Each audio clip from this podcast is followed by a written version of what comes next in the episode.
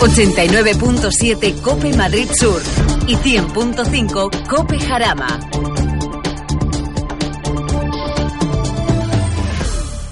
Come with me for fun in my baggage. Come along, let's go for the hell of it. Aquí comienza Auto FM. See the faces round and round looking. Esta semana se ha celebrado el Mobile World Congress y bueno, pues aparte de la huelga de metro, la del autobús, la de taxi y, distintas huelgas que ha sucedido en Barcelona, la gran noticia ha sido el éxito de este gran salón un año más. No cambies de dial, no, te, no me estoy volviendo loco, tranquilos, sigues en Auto FM, sigues en tu programa favorito del motor. ¿Por qué estoy hablando de esto? Es que no penséis que por hablar de un salón conocido solamente por sus novedades centradas en la telefonía móvil o smartphone, eh, estamos desvirtuando el programa. Me, me vais a entender, un momento, un momento. Eh, también ha sido un lugar donde muchas marcas han presentado sus últimas jornadas tecnológicas, eh, los sistemas de infoentretenimiento, esos sistemas que vienen integrados en la pantalla central de nuestros nuevos coches, eh, en los salpicaderos, eh, de los automóviles, de los nuevos vehículos y que cada vez está cogiendo más importancia dentro del sector de la automoción. Lo que parecía una variante friki del motor ahora se ha convertido en una de las razones o motivos para elegir un automóvil. Eso ya lo saben las marcas y por eso hay una interesante lucha tecnológica entre ellas. Alianzas estratégicas con fabricantes de renombre.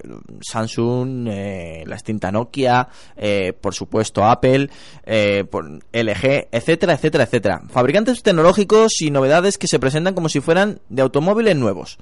Eh, no exagero si afirmo que dentro de poco se hablará más de estos eh, dispositivos que de motores y de sistemas mecánicos, tal cual. Cuando hablamos de motores en los 1400, los V6, los V8, pues espérate que no hablemos más de esto dentro de poco, que ya es casi, ¿eh? Ya es casi estamos hablando más. No sé si eso será la revolución que todo amante del motor nos hubiera gustado, pero sin duda nos podemos resignar y mirar hacia un, hacia otro lado o directamente ver la realidad. Y la realidad es la que te estoy mostrando ahora. El mercado es el que manda y está dictando que nuestros futuros automóviles se conviertan en teléfonos móviles con cuatro ruedas. sí, tal como te lo estoy sonando y te lo estoy diciendo, porque es que es así, no mm, mucha tecnología, mm, mucha conexión y, y luego muchas veces nos preguntamos ¿qué hay debajo del capó? Pues dentro de poco nos lo preguntaremos, pero bueno, eh, son las bazas también muy importantes a la hora de elegir un coche nuevo. Eh, el, el cliente cada vez se está acercando más a los concesionarios preguntando qué sistemas se equipan estos automóviles en- de nueva hornada y sobre todo también es uno de los elementos por qué elegir uno o desechar otro la hora cuando estemos de- de- decidiendo qué automóvil nuevo nos vamos a comprar. Con lo cual estate muy atento, ¿eh? Eh, esto es la primera piedra de una gran pirámide que poco a poco se está construyendo. Yo soy Antonio Rodríguez Vaquerizo, esto es Auto FM y por supuesto, como siempre me gusta decirlo bien alto, arrancamos.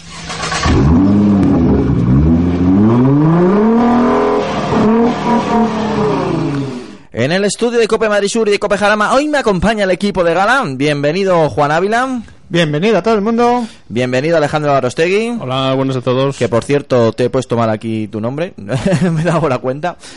Vaya. Luis Mazarracín, bienvenido. Hola, buenas tardes a todos. Bien, y bienvenido Eduardo Lausín. Hola. Bueno, pues comenzamos, si os parece bien, eh, pues con las últimas noticias de la semana y en este caso el renovado Alfa Romeo Giulietta 2016. Alfa Romeo ha dado a conocer ya los últimos detalles del restyling de Alfa de este Alfa Romeo del compacto de, su gama. Eh, no te esperes unos grandes cambios, eh, digamos que han sido leves. Eh, unos nuevos paragolpes, un rediseño leve de la parrilla frontal que ahora vemos un entramado de nido de abeja y algunos ana- anagramas de nueva factura, eh, digamos que son los encargados de diferenciar el renovado Giulietta. Eh, por supuesto, en el interior encontramos un nivel de infoentretenimiento más avanzado, ahora se incorpora un nuevo sistema Uconet eh, con sistemas y servicios eh, live que permiten utilizar aplicaciones como el Facebook, Twitter, el Tune9, entre otras y bueno, y encontramos también otro otra otras versiones de tapicería, como en el caso de Alcántara o cuero con costura de, constante, de contraste rojo. Bueno, ¿qué opináis del nuevo Julia? Yo sé que esperabais algo más, pero, pero sé que ha sido suave. Restyling suave, suave, suave. ¿eh? No sé qué opinan el resto, si esperan un poquito más de... Sí, yo esperaba un cambio más, pero bueno, supongo que se han centrado tanto en el Julia que el Julieta, pues el restyle que han hecho ha sido tan leve que mucha gente no, no, no lo sabrá diferenciar. Bueno, yo, yo, yo creo que yo creo que han perdido una grandísima oportunidad de hacer un restyling probablemente más parecido al Julia. Eh, por ejemplo, haber instalado un frontal nuevo con unos faros más alargados, en fin, eh, yo creo que han perdido una grandísima oportunidad. Eh, para que los oyentes se hagan una idea, a los que nos ha llegado la nota de prensa y hemos escrito esta semana la noticia, nos ha costado muchísimo escribirla porque, bueno, yo creo que nunca me he dejado guiar tanto por una nota de prensa porque las diferencias son exageradamente mínimas. Eh, la verdad es que, bueno, sí, tiene un aspecto deportivo. La, la versión Veloce, que es la que conocíamos como QV, la más deportiva, pues la verdad es que tiene un aspecto bastante bastante interesante. Esa pronunciación de Veloce, ¿de dónde la has sacado? Bueno, es que estoy estudiando italiano. Ah, pero- vale. Iba a decir una crueldad, pero eh, como es el dire, no, no, ¿sabes? Siguiendo, seguimos, por favor. Pues eso, y, y la versión esta deportiva, pues la verdad es que la verdad es que es bastante deportiva en aspecto. Pero es que bueno, la diferencia con las versiones normales es, es, es que es escasísima también, ¿no? Pero bueno, eh, poca, poca renovación, casi se ha centrado más en el equipamiento, en el tema de conectividad, que ahora pues permite usar sistemas, o sea, perdón, aplicaciones en plan eh, Facebook o Twitter, ¿no? Eh, mediante conexión a Internet y, y poquito más, muy poquito más. Pues así es el nuevo Julieta y se lo hemos querido atraer aquí a través de los micrófonos de Cope de Madrid Sur y Cope Jarama. Sí, Juan. Yo, yo un apunte, incidiendo un poco en lo que ha dicho Eduardo, es que cuando vi la, la noticia, eh, lo primero que pensé es, se han equivocado con la foto. Han puesto la del antiguo. Y efectivamente no, es que en restyling es muy, muy ligero. Bueno, pues así se lo hemos comentado y así te los hemos acercado. Y seguimos con la nueva noticia. Una nueva noticia que viene directamente de la mano de Hyundai. Hemos conocido las tres versiones de su futuro modelo Ioniq. Bueno, es, ya sabéis que se va a tratar de un eléctrico 100% o un híbrido o un híbrido enchufable. Ya tenemos las características de estos automóviles que va a ser el gran rival del Prius, o por lo menos el- es el intento que va a hacer Hyundai y, y ha puesto toda la carne en el asador. Y estamos seguros que por lo menos eh, le va a poner las cosas difíciles a Prius, porque Hyundai en este caso eh, quiere, quiere demostrar que ellos también pueden hacer un coche revolucionario. En esta en este motivo no, falta, no le faltan argumentos, eh, como su motor 1.6 eh, atmosférico de 105 caballos de potencia, que viene asociado a otro eléctrico de 43,5 caballos. En este caso, estamos hablando de la versión híbrida. Eh, tiene, nos asegura que tiene un consumo medio de 3,4 litros cada 100 kilómetros y que una de sus grandes bazas va a ser el, el cambio, que no va a ser por variador, lo que nos tienen acostumbrados los coches eh, híbridos, sino va a ser de doble embrague. Bien, pues eh, esa es la versión híbrida. La eléctrica, eh, una potencia con un corazón eléctrico de 120 caballos, eh, una autonomía de 250 kilómetros y una velocidad máxima de 165 kilómetros hora. Las baterías firmadas por LG.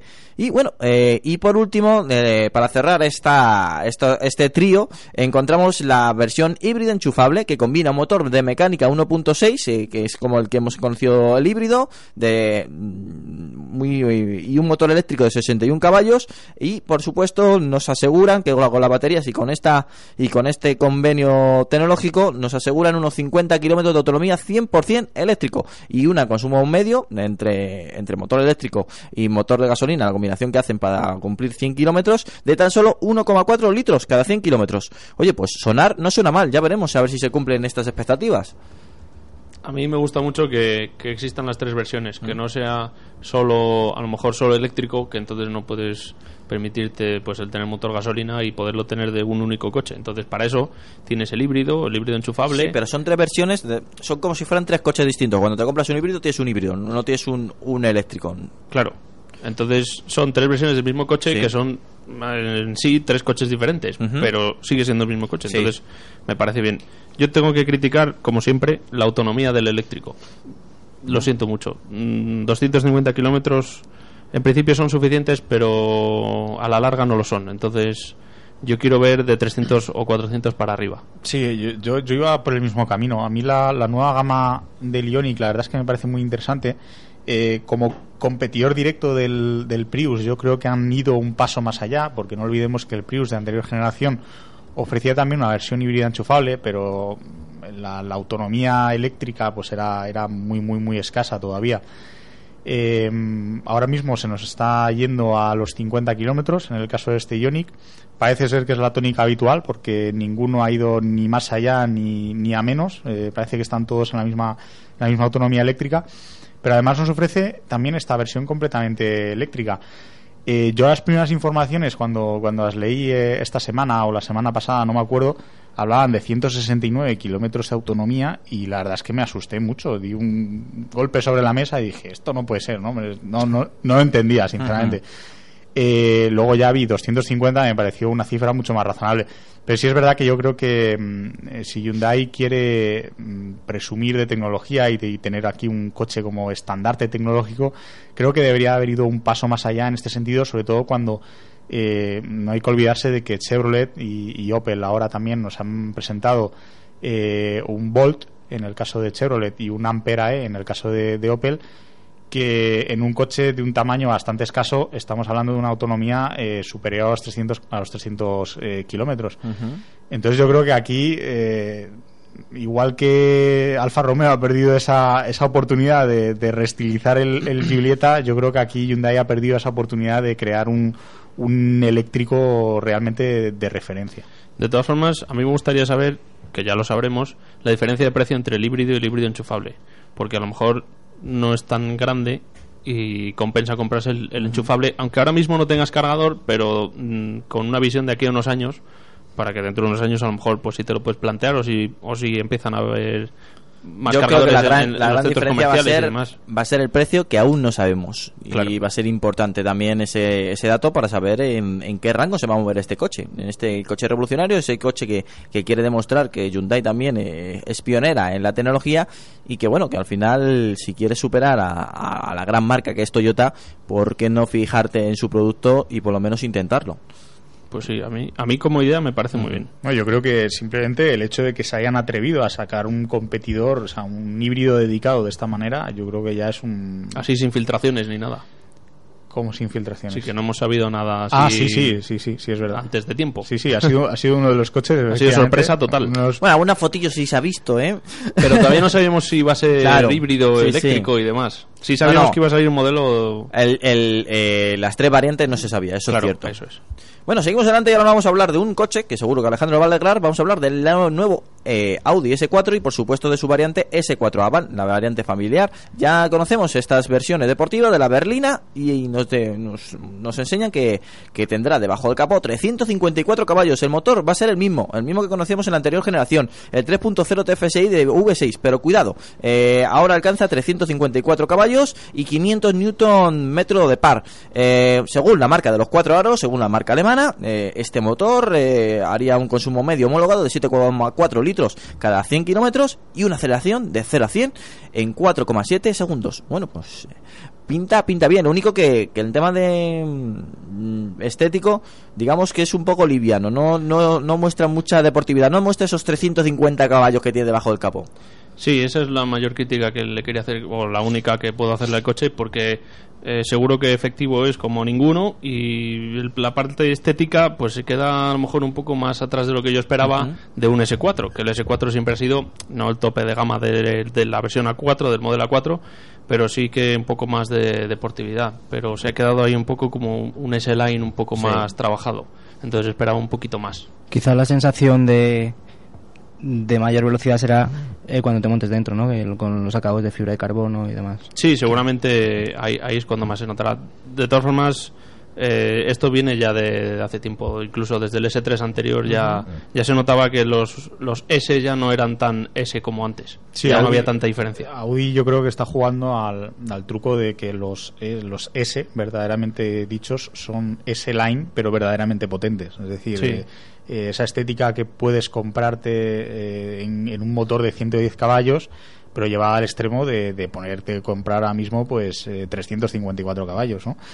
Eh, ya ocurría con el A3, como dices. eh, son simples detalles, incluso a lo mejor algún cromado en alguna de las tomas de aire, en fin, detalles absolutamente imperceptibles a, a simple vista. Hmm. Además de, lógicamente, las cuatro colas de escape, que eso es algo ya... Y los emblemas, pero claro.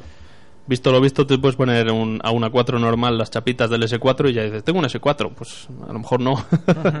de todas formas, bueno, yo quería hablar un poco también de la parte técnica porque lleva no lleva cambio de doble embrague, cosa que es normal por el par motor y demás. Lleva un cambio de convertidor de par de 8 marchas, al igual que hace BMW con el Steptronic.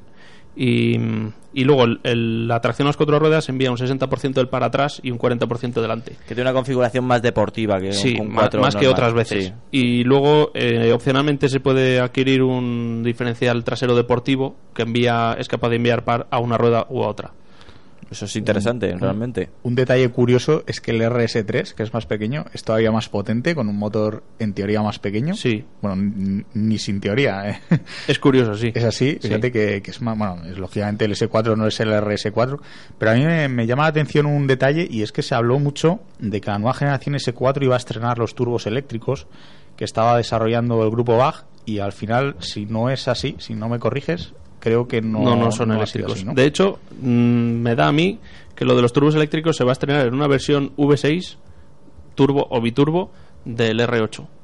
Según donde dicen las malas lenguas, ¿no? Sí, ahí es donde se van a presentar Bueno, los turbos eléctricos. Yo tuve, ya lo he dicho alguna vez que otra aquí a través de los micrófonos de, de Cope de Madrid Sur y de Cope Jarama, yo tuve la oportunidad de probar un Audi con el turbo eléctrico en Suecia. en El RS5. El RS5 TDI, y el TDI. y- Pues- y, y funciona francamente bien, Pues ¿eh? yo voy a apostar a que el turbo eléctrico lo va a estrenar un motor TDI en el A8 de la próxima generación. Bueno, pues venga, pues ponemos eh, las cartas sobre la mesa y os recordaré esta conversación sin duda alguna. Seguimos adelante y ahora vamos a hablar pues de un modelo también deportivo, en este caso el nuevo Mercedes AMG, el C43 eh, 4 Matic Coupé. Eh, atención a, a lo que nos presentan porque tiene una pinta estupenda. ¿eh?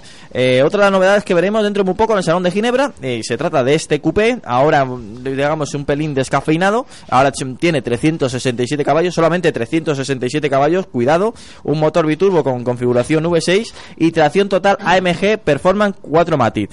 Bueno, eh, la- para domar esta bestia nos presentan una caja automática 9G Tronic eh, que, tiene, como dice su nombre, 9 marchas y bueno, una- un par máximo de 520 Nm por par y bueno, de- también muy importante, una aceleración de 0 a 100 en tan solo 4,7 segundos. Wow, a mí me, me- me deja loco, ¿eh? Este, este motor es increíble.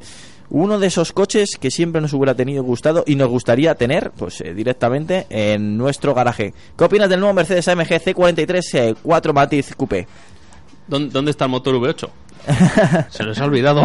No, bueno, pero si es que si es que en realidad hemos pasado de un competidor a otro. El, el- el- Mm. el futuro S5, ya pues digamos como coupé del S4, pues va a ser eh, va a ser el competidor de este AMG C43 Formatic Coupé que al principio con este cambio de denominaciones que yo creo que le ha pillado, le ha pillado hasta hasta Mercedes prevenida porque antes iban a llamarse AMG Sport y ahora ya son Mercedes AMG están Está directamente un- unido, además. Sí, sí, integrados a, integrados a la gama. Pues bueno, eh, completamente eh, eh, competidor. Motor V6, 367 caballos, es decir, una cifra muy cercana al S4. Eh, y bueno, pues eh, sin conocer el S5, pues ya tenemos el, el competidor aquí directamente. Eh, falta, si no me equivoco, que BMW en su serie 4 Coupé saque sus, eh, ¿cómo se llaman? Las versiones El M, el M los- se llamará Sí, el M algo. M40i. Sí, porque creo que de la serie 4 no hay, ¿verdad? Hay un De serie 3 sí hay, pero hay un 435 IM Performance que podría parecerse no bastante. sé. No lo sé. Pero bueno, el caso. eh, el coupé de el coupé de Mercedes yo creo que ha dado en el clavo. A mí la verdad es que es un coche que me encanta. Además están poniendo el anuncio últimamente en televisión. Y yo me vuelvo loco cada vez que veo ese MG yendo de lado por un polígono. La verdad es que el anuncio, mm, como anuncio de mm, adrenalina, mm, vamos, hacía tiempo que no veía un anuncio así, porque Sí. siempre, por muy deportivo que sea el coche, nunca muestran unas escenas Sí. así muy, muy delicadas y en este caso van a lo que da el coche. Sa- ¿Sabéis un detalle? Que cuando ruedan un, un anuncio de un coche, sobre todo de un deportivo en este caso, no pueden mostrar imágenes que vayan en contra de la legalidad. Ah, Con lo o cual... sea que eso es legal, no lo sabía. No, me, me refiero que no, yo creo que a co- hay cosas que a lo mejor te pueden limitar a la hora de hacer un anuncio, por eso a lo mejor los creativos son un poco más comedidos. Y hay otras veces que te saltas un poco a la torera todo y eres más arriesgado. Bueno, de todas maneras, siempre aparece la frase de esto no lo, no lo intentes imitar, eh, circuito cerrado, lo han hecho los profesionales. Eh, yo, yo creo que por ahí van los tiros de que mm, el, el señor que conduce este coche, el afortunado, va muy tranquilito por carretera. Llega un momento, se abre una valla diciendo que esto es una propiedad privada y completamente cerrada y ahí empieza a darle al pedal derecho. Yo creo que por Sí. ahí van los tiros, ¿eh?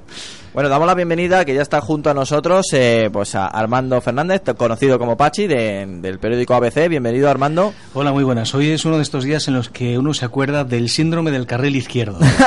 Madre. es verdad. Bueno, esto es lo, lo bueno que tiene el pro- tener un programa en directo, que llegamos directamente, nunca mejor dicho, al oyente, y lo malo porque muchas veces eh, nuestros, eh, nuestros, eh, nuestros amigos que nos acompañan en el programa, pues se encuentran, pues esa gente que, que cuando cae cuatro gotas eh, no sabe conducir, literalmente. Más que no saben conducir, muchas veces es como vamos a aplicar una reducción de 40 kilómetros hora sobre la velocidad vigente para ver si podemos todos llegar como media hora más tarde. Es Yo- como una especie de paradigma que se da cuando llueve. Yo venía esto discutiéndolo con, con Alejandro y yo creo que hemos llegado a la conclusión de que el tema no es que la gente conduzca más despacio, sino que la gente ve cuatro gotas y dice voy a comprar el pan en coche. Entonces, claro... Que eh, la gente usa el coche para todo, cuando a lo mejor no debería. Hablando, por cierto, de contaminación, que Eh. muchos de los que cojan el coche dirán luego que qué pasa. Yo me he encontrado coches muy veteranos, estoy hablando de 10-15 años, circulando por el carril izquierdo, dejando los carriles a su derecha mm, vacíos y cuando el límite de velocidad de la carretera era de 90, pues a lo mejor iban a 60-70. Sí, sí. Mm, Esto, mm, la verdad es que merece una clase de reciclaje urgente. Pero, y si todavía fueran solo los coches, venga, va. Pero es que te encuentras camiones de tropecientas toneladas, autobuses repletos de pasajeros y dices, yo juraría que cuando estudié estas cosillas del código de circulación, el carril más a la izquierda no lo podían estar ocupando autobuses de gran tamaño ni, Ni ni camiones. camiones. de gran tonelaje. Y es como el auto el, el Scarectri suyo, ¿sabes? O sea, Es una selva, se convierte en una nada, selva. no, no, de no. hecho, en, en Alemania muchas autobahn tienen el carril derecho con doble línea continua y es para los camiones. De ahí no pueden salir, pase lo que pase. Sería Bueno, algo a copiar decir, de los alemanes. Fíjate que Sí. hemos copiado cosas y esta cosa, pues, sería a valorar, por lo menos. Bueno, pues eh, Pachi, estábamos con el nuevo Mercedes AMG, el C43, el 4 Matic Coupé que han presentado esta semana pues en, las redes y además también de una manera oficial antes de la llegada del salón. Y bueno, yo sé que, a ti te gustan los buenos coches seguro que te va a gustar este Mercedes. Pues seguro, la verdad es que yo estoy esperando también que los compañeros que van a ir al, al salón eh, me den todos los eh, detalles después de haberlo tocado, porque estos 367 caballos, eh, la verdad es que prometen portarse muy, muy bien, muy bien. La verdad es que sí. Bueno, pues seguimos adelante y ahora nos vamos con el Volkswagen Up de la versión 2016 que, que ha sufrido cambios a nivel estético, ha mejorado su equipamiento, incluso presenta el nuevo motor que será el tope de gama. Eh, el nuevo motor, eh, estamos hablando de un 1.0, eh, no, bueno, es- a- aparte del 1.0 atmosférico de 60 y 75 caballos, nos presentan el 1.0 turbo de 3 cilindros que ahora alcanza 90 caballos, que ya lo conocimos en, la- en el Golf con más caballos y ahora bueno lo han reducido para sobre todo buscar pues un consumo muy bajo. Nos prometen nada más y nada menos que un consumo aproximado de 4 litros, un 0 a 100 en 10 segundos y una velocidad máxima de 185 kilómetros hora. A mí me gusta, ¿eh? me gusta cómo lo han dejado. Era un coche que siempre me llama la atención. Lo único que, que por precio, pues ah, es difícil tener, tener un gran triunfo en, en un segmento donde el dinero se importa mucho en un segmento A. Alejandro, No. sí. A ver, yo es un coche que por la calle no he visto tanto como Volkswagen esperaba, yo creo. Por- a lo mejor es por eso, porque se- a lo mejor se va un poquito más de precio de lo que de lo que ofrecen los rivales. Pero a mí me parece un coche muy majo y con la personalización, el equipamiento y demás, yo creo que, que tiene tiene buenas opciones para ser uno de los superventas, salvo por el precio, que Pero- es un detalle importante. Pero el tema es que no vemos ni el app, ni el Ni el ni el Eh, Citigo, eso es. ni el Twingo, ni el... Es que no lo vemos nada. No se ve. Es que eh, yo creo que lo que pesa mucho, a ver, son unos coches que en principio para ciudad son eh, muy prácticos por su tamaño. Eh, algunos de ellos, pues como por ejemplo puede ser el Smart o incluso el Renault Twingo con un radio de giro impresionantes. Pero claro, a la hora de hacer números te planteas, ¿qué me compro? ¿Un vehículo de esta categoría o me voy al segmento inmediatamente superior? Que me va a dar unos consumos muy parecidos. La diferencia de tamaño yo creo que tampoco es tan importante como para no encontrar una plaza de aparcamiento y la verdad es que son muchísimo más versátiles. En vez de cuatro personas podemos llevar incluso incluso a cinco bien apretujadas. En este caso estamos hablando de, de cuatro, pero dos en la parte trasera que tienen que darse sus codazos y tener mucho cuidado con las rodillas para no tocar el asiento delantero. Y un maletero en el que por lo menos puedes hacer la compra del mes. ¿no? Esa- Es, esa que me acabas de quitar las palabras de la boca porque iba a decir exactamente Qué punto por Qué punto. casualidad lo mismo. que- No, no, no, explico. A ver, eh, es- hay, hay dos segmentos. Antiguamente había solo un segmento que era el segmento A, B, lo que ahora está diferenciado. Y eh, lo que sí es cierto es que el segmento A, que es el de los más pequeños, que sería el de los el de los Twingo, etcétera, etcétera, eh, tiene una limitación importante y es que mientras un coche del segmento B te permite no solo usarlo en ciudad, sino irte de viaje con él, eh, tener una familia a la que acomodar en los asientos traseros, eh, llevar equipaje y darle un uso versátil al coche, el coche del segmento A está prácticamente destinado a ser tu segundo coche, es decir, tienes que tener antes un coche para tener un coche de este tipo. Entonces, eh, dado ese condicionante, limita mucho las ventas de este tipo de vehículos, porque ya eh, te tienes que meter en unas familias con poder adquisitivo para poder mantener dos coches y Yo- no está al alcance de todos. A mí siempre me ha gustado decir esto delante de un micrófono. Yo vengo aquí a hablar de mi libro. Bueno, precisamente en el suplemento de motor de. Lo iba a de hoy, decir, digo, el sonido, por aquí. el sonido que ha sonado es, Sí. es de un periódico y tiene su motivo. Adelante. O- o bueno, la voz un poco más para carrasposa para, que se parezca más a un black. He venido a hablar de mi libro. pues precisamente una, una compañera, eh, Carmen Rodríguez, ha, ha hecho una, una prueba con varios de estos vehículos, en concreto con el Seat Mii, con el Fiat 500, el Smart 44, el Opel Adam en su versión S, vamos a, a matizarlo, y el Peugeot 108. Bueno, la conclusión prácticamente era esa, ¿no? Y, y por gusto, mm, pues esta compañera se quedaba con el Adam S, pero ¿por qué? Pues porque le daba 150 caballos y al meter el pedal hasta abajo, pues el coche con el tamaño Sí. que, que tiene, pues la verdad que, que- que es un coche bastante satisfactorio. Pero claro, ahí está la diferencia. ¿Realmente nos compensa comprar un coche de esta categoría o no? Bueno, pues es para pensárselo. Como coche de capricho puede estar muy bien, sobre todo si le metes mm, bastante potencia, te puedes divertir mucho en una carretera de montaña, mm, pero a lo mejor por eso tampoco despega en este, en este segmento. ¿no? Solamente te falta una cosa. ¿Dónde podemos leer eso? En ABC, en En- el periódico ABC. Y, y bueno, este, este reportaje lo sacaremos el próximo lunes en abc.es en la sección de motor. Perfecto. Pues adelante. Pues ahora, ¿algo más que decir, Eduardo? Sí que no, yo que estoy de acuerdo eh, con todo lo que se ha dicho, de hecho esa es la razón principal por la que no vemos estos coches, pero me gustaría añadir, eh, por poner la nota discordante, y es que mucha gente sobrevalora el uso de que, va a dar- que le va a dar a su coche. Eh, ¿Cuántos ejemplos hemos visto? Tengo un niño, me compro un sub directamente, un monovolumen, ¿no? Y en este caso ocurre lo mismo, porque mm, una de las claves, por ejemplo, que dice Juan es que, oye, pues eh, con un Ibiza respecto a un Mi, pues sí te puedes hacer un viaje. Mm, sí, estamos de acuerdo, pero es que eh, para los viajes que te pegas al año, con un Mi te vale. Es que decir, es que vas igual. Hombre, yo conozco personas que utilizan maletas que podrían ser un dormitorio entero. o sea, Pero para ir al hipermercado tendrías problemas, ¿eh? En alguno de estos coches el carrito no, no entra. Bueno, pero se pueden usar las pladas traseras también. Quiero decir, bueno, pero- es un, sí. es un- Eh, es un coche muy, es un coche muy pequeño. yo, que yo- entiendo lo que quiere decir Eduardo y en muchas de las veces tiene razón y en esta no es una excepción, de que muchas veces eh, p- pensamos más mm, con el corazón que con la cabeza, diciendo, bueno, voy a hacer tropecientos viajes al año, voy a llevar el baúl de la Piquer y, mm, y, lo, y lo cierto es que eh, muchas veces eh, sobreestimamos las necesidades que vamos a tener del vehículo y nos compramos un vehículo más grande de, o, o con más prestaciones de las que realmente necesitamos. Pero en este caso, en el fondo, yo creo que no deja de tener una parte de razón en el sentido en que un vehículo que te vas a gastar 9.000, 10.000 euros más o menos que te puede co- costar un segmento A, un segmento B, incluso a lo mejor un poquito menos. Eh, Yo, yo diría más, pero bueno. sí, bueno, Tampoco claro. metes un par de detalles, eh, te plantas en... Vamos a partir de precios Sí. base, porque Ujú. si no te puedes ir a lo que es un segmento Sí, bueno, C. precio base estamos hablando alrededor de los 9.000 más o 9.000 menos. más Sí. o menos.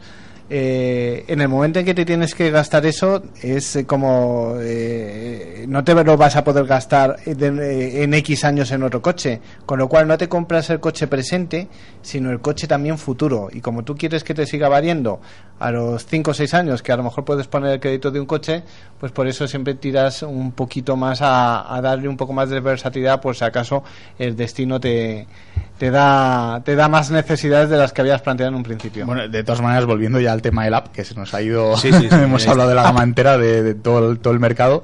Eh, bueno, la principal novedad, eh, salvo detalles cosméticos muy, muy, muy, muy ligeros al nivel del Julia, del Julieta, perdón, eh, tenemos un motor turbo de 90 caballos que estoy seguro que el coche tiene que ir genial. Eh, se ha puesto al nivel de otros competidores como el Twingo con 90 caballos, como el Smart con 90 caballos o como, sin ir más lejos, el, el, el- el trío PSA eh, Toyota con sus motores más potentes, un poquito menos potentes, pero bueno, de- del estilo. Eh, una opción que en este caso mm, yo doy por muy válida para salir a carretera y hacerse un viaje que creo que es perfecto. Y del trío de la familia, pues yo creo que por acabados nos quedamos eh, todos con el app por delante del Citigo, incluso del Seat, ¿no? Que a lo mejor pues tiene unos... mm, El Citigo, bueno, pues pues eh, sí sería ya eh, la, la, la versión de entrada para entrar en, en- en uno de estos vehículos de este segmento. El Seat estaría en el término medio, a lo mejor un poco espartano, bueno, como todo el grupo Volkswagen en general, ¿no? Y los acabados, pues en realidad los del app yo creo que son los mejores Sí, de los tres. la- También el más caro. La diferencia entre el, el de precio entre el Citigo y el, y el Mi, la verdad es que es muy, muy, muy escasa. Eh, y es que tampoco responde ya a criterios de diseño porque son dos coches prácticamente calga- Son muy calcados. similares, sí. Eh, igual que el App, quiero decir, pero bueno, eh, el App... Pero el app tiene algo más, Sí, como ha tiene- dicho Pachi. Tiene un toque de diseño más, no sé por qué. Sí, más personalidad, incluso más personalización, a lo mejor a través de colores, equipamiento, en fin. De todas maneras, diferenciar en precio que es... Vamos a poner un punto, ¿eh? que- Vale, está- ahí, ahí lo dejamos. Diferenciar en precio, que es una estrategia que suele hacer el grupo BAG para, Sí. para Skoda, Seat y Volkswagen.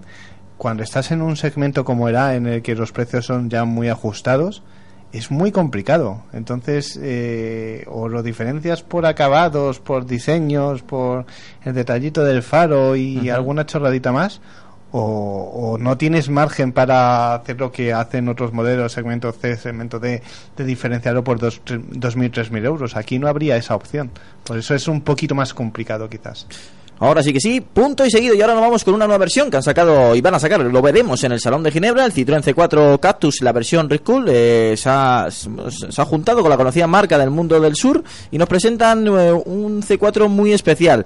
¿Por qué? Bueno, aparte de llevar unos colores significativos, distintos y, tener gráficos donde nos recuerdan que, que la marca Red eh, colabora con, con Citroën para elaborar este vehículo, equipa el sistema Grid Control. ¿Qué significa esto? Pues que tendremos eh, una adherencia plus, un, adhere- un, ma- un- una- un sistema de adherencia eh, especial eh, para, para superficies deslizantes, donde antes no, no tenía Citroën eh, con este C4 Cactus y sí en el 2008. Siempre me lo he preguntado, digo, teniendo la capacidad, entre comillas, off que tiene el C4 Cactus, eh, no es un todoterreno, no llega a ser un sub, pero sí es un coche con, con distancia con el suelo bastante bastante alta para ser una para ser un coche de, de un segmento entre B y C. Mm, ¿Por qué no equipaba este sistema que, que hemos visto que funciona también en, en 2008? Bueno, pues no sé si me han escuchado o no la gente del grupo PSA, pero aquí lo encontramos y, y dan un salto más eh, con el sistema Grid Control en su Citroën C4 Cactus Recall. Además de añadir el sistema que supongo que ayudará en, en gran parte a que el coche pues puedas meterlo un poco más por arena y por barro y demás. Eh, lleva unas ruedas Goodyear Vector Four Season que son las que lleva el 2008 de serie también que son M más S, es decir, Mud and Snow, o sea, barro y nieve. Sí. Entonces, bueno, pues tiene un- un punto más de tracción. De grip. Sí. Quitando que bueno el coche no es tracciona las cuatro ruedas, entonces bueno pues eh, lo de las ruedas y lo del grip control pues ayuda un pelín a que el coche pueda salir de algún sitio un poco más complicado. Sí, a mí, a mí este cactus la verdad es que me parece interesantísimo por dos vertientes. Una, la que dice Alejandro de, de introducir el grip control, sobre todo con los neumáticos M más S, porque todos sabemos que la tracción, ¿cómo era ese eslogan? ¿no? De la potencia sin control no sirve de nada. Pues es una realidad, o sea, eh, puede parecer un eslogan, pero es una realidad y una tracción a las cuatro ruedas con neumáticos que no agarran en condiciones adversas, pues eh, no sirve para nada, ¿no? Aquí tenemos dos ayudas, que son lo- los, los neumáticos y el grip control, que yo la verdad no imaginaba que, que fuera a llegar al, al C4 Cactus, aunque es algo muy fácil de instalar, quiero decir, al fin y al cabo es, es electrónica, ¿no? Eh, Sí. Tenemos un mando que elegimos el modo que queremos que funcione y ya está. Pero la otra vertiente es eh, el regreso de las añoradas, por lo menos para mí, eh, ediciones especiales, que las marcas francesas solían incluso abusar de ellas porque teníamos de todo, ¿no? Eh, Peugeot tenía sus, sus Lacoste, tenía, en fin, los Roland Garros, que ahora acaban de salir otra vez. Yo creo que esto hace eh, del mercado un mercado mucho más interesante a través de, de no solamente de equipamientos, sino decoraciones exclusivas. Bueno, yo este cactus, la verdad es que lo veía muy surfero, lo veía muy, muy, muy llamativo, muy juvenil, y ahora pues un toque más a través de, de esta versión. Y no solo el mercado de vehículos nuevos, sino el vehículo de, segun- de o de segunda mano, ¿no? Que, que luego... Tiene un plus. Exacto. Sí, sí, Todos sí. tenemos el temor este de que nuestro vehículo me lo compro y va a perder valor con, de forma Bueno, esto es como catastrófica. Respecto al cactus hay muchas dudas, sobre todo pues eh, de, de cómo va a pasar el tiempo sobre este vehículo. ¿no? A mí particularmente es un coche que, que me gusta, lo veo bastante sensato para una utilización eh, normal, de tamaño también está muy bien, teniendo en cuenta que la base del C4 Cactus no es el C4, sino el, el C3. Eh, el tema de, de los, los laterales eh, me parece que para, para la utilización urbana, tener cuidado con las columnas, etcétera, etcétera, está muy bien. Y, y la verdad que yo creo que se merecía una versión especial eh, ya. Ha tenido, bueno, una muy buena trayectoria en, en el mercado con, con el vehículo pues eh, tal cual estaba hasta ahora y ahora esta versión mm, Rip Curl yo creo que se va a ganar un poquito al, al público joven. A lo mejor le, le costó un pelín eh, arrancar por su diseño tan revolucionario o un, diseño distinto, como lo queramos denominar. Eh, la gente al final se acercó, la gente la ha visto en la calle, al final la gente se ha atrevido a comprarlo, le ha gustado, los propietarios hablan bien del coche y ahora que se está vendiendo bien y, y sobre todo en el resto de Europa, no solamente de España, yo creo que llega el momento de, como habéis dicho, de llegar con una versión como esta. Es una es un plus más, decir, oye, cuidado, que estamos Sí, aquí. De hecho, si, si no me equivoco, en el Salón de Ginebra van a presentar un, un concepto que no me acuerdo cómo se llama el, El Cactus W. el W, que se viste de punta en blanco, porque tiene absolutamente todo en blanco, eh, menos lo que no se ha podido pintar, todo va en blanco. Menos las ruedas, ¿no? Bueno, Hasta los Servams son blancos también. Sí. todo, pero pero bueno, eh, no sé si llegará a la calle, pero puede ser el inicio ¿no? de, de otra edición especial o, en fin, yo creo que es un coche que se, se presta a ello. Sí, Eh, este es el típico coche que pueden sacar versiones especiales una tras otra y, y venderse igual de bien. La tapicería mixta de cuero negro. ¿eh? Ahí está el contraste del Ah. coche. Es lo único que lleva negro, El- los el- neumáticos y la tapicería. El yin y el yang, ¿no? Ahí está.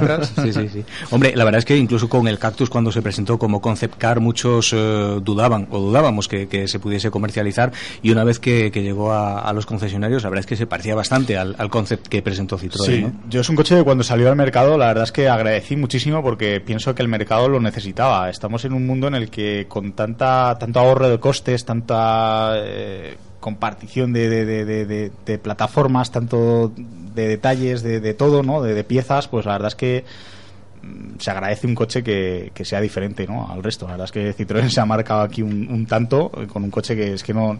Es, es hasta difícil a día de hoy mm, coger y decir, este es tu competidor, ¿no? Porque no tiene ahora mismo nadie que digas, este es tu competidor. Venga, y otra polémica con el Cactus. ¿Sois de los que estáis a favor de la ventanilla trasera tipo pinza o de los que estáis en contra? A mí es un detalle que me gusta mucho. A mí me parece muy vintage. A mí me recuerda cuando iba en el mini antiguo con mi madre y eran los que tenían la ventanilla ya que se abría con, con pinza. Y mm, puede quedar curioso, no digo que no, pero después eh, le falta practicidad, detalle, porque eh, lo que te pide el cuerpo muchas veces con el calor que hacen los vehículos muchas veces es bajar la ventanilla y el ver que solo la puedes abrir en forma de pinza es como un poco limitado. A ver, yo- Pero, yo, le habría puesto en el caso de que hubiesen sacado el Cactus tres puertas. En ese caso sí. Si es cinco puertas, cada puerta con su ventanilla. Que sepáis... Yo soy partidario de ventanilla. que sepáis que uno de los modelos que se quieren seguir para el tema de mejorar la eficiencia aerodinámica de los coches en el futuro es que las ventanillas no se puedan abrir por el tema de enrasar los cristales. El DS3, con- por ejemplo, las traseras ya no se abren. pero pero ya de forma completamente radical incluso las delanteras lógicamente eh, esto lo hemos hablado muchas veces con otro tipo de tecnología son cosas que ahora mismo por lo menos ahora mismo a día de hoy pues no son viables porque qué haces si llegas a un peaje bueno si tienes telepeaje pues oye Sí, genial, pero a si llegas a un parking, que muchos no, no te caben Claro, ni. hombre, yo imagino que la coche. idea, la idea con todo el tema este, la historia esta de la conectividad, pues Con será... los móviles, ¿no? Claro, será que te metas en el coche y no salgas hasta el destino, ni abras nada, ni hagas nada, no toques nada, no se vaya a romper.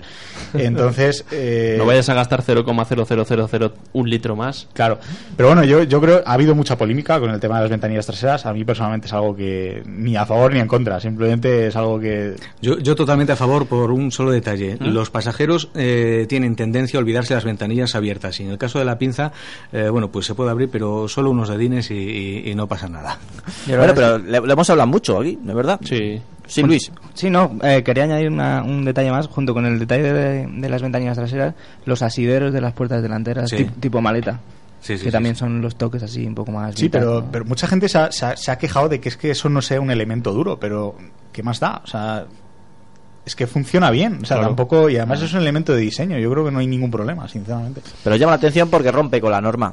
Y ahí es donde entra, pues al final, los detractores Bueno, y los que están a favor. Pero cuando te viene un Porsche GT3 RS Claro, Super claro. Cup eh, R, pues te dan unas manetas que son cintas. Que son restos de la producción o algo que le han puesto De los ahí. cinturones que sobraron. Y, y, chico, yo como Petrolhead, pues digo.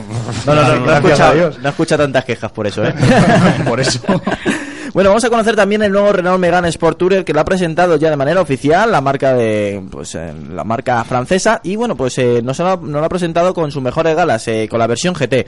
Eh, el diseño, hombre, el diseño a- si quitamos los elementos del GT vemos un diseño muy moderno que deriva por supuesto del Renault Megane 5 puertas que nos presentaron hace unas semanas y que bueno pues también alardea de, de ese detalle de ese apellido Sport en esta versión familiar. Mm, detalles muy importantes. Será el primer eh, versión familiar que tendrá eh, la tecnología eh, Ford Control, eh, eso sí, la versión GT. eh, tendrá los motores de DCI de 90, 110 y 130 caballos y los motores de gasolina de 100, 130 y 205 caballos. El de 205 caballos reservado para la versión GT, la versión más deportiva.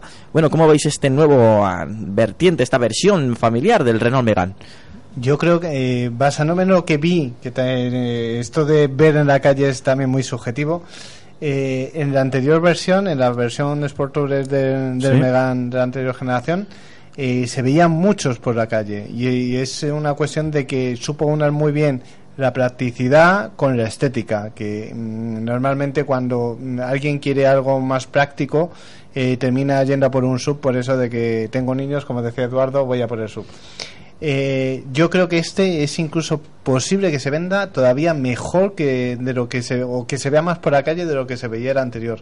Porque han jugado muy bien con las líneas. Ya Renault era como una especie de de especialista, valga la redundancia, en hacer versiones familiares atractivas de diseño. Yo me acuerdo, quizás soy un poco más mayor, del Renault 21 Nevada y que fue el primero que marcó un poco la línea de hacer un familiar atractivo a, a- a- a partir de una berlina. Eh, han seguido haciéndolo con el paso del tiempo, pero en este caso me parece que es eh, su mundo. Han llegado como al tope ya, como Fíjate, el lo Nevada, han hecho muy bien. a mí el Nevada me recuerda un poco pues por las barras eh, del techo quizá, ¿no? Eh, ese, ese detalle que Sí, tenía también son el, el detallitos, 21 sí, sí, Nevada. Mm, Hombre, yo creo que es un coche que está mm, bastante bien. De momento no han, no han revelado muchos detalles de la capacidad del maletero, que quizá en este tipo de vehículos es lo que, Es lo que más importante. importa al posible mm, comprador. Y, y bueno, a mí es que particularmente como estética me gusta mucho más la estética de este tipo de vehículos que de la berlina normal y corriente. Es Pero que- bueno, eso ya depende del gusto de, Es que además en esta han acertado, o sea, es como han sabido conjugar, igual que en la anterior generación, el aspecto práctico del maletero, que incluso en algunos casos de este tipo de vehículos estamos hablando de más maletero que muchos sub, con lo cual eh, la excusa del sub del maletero se viene un poco abajo, ¿no? El, el hecho de que, el hecho de que modelos como, como el Seat León eh, sea en su tercera generación la primera que ofrece una versión familiar, yo creo que nos da buena cuenta de, de, de lo que está ocurriendo en el mercado y es que los familiares están de moda.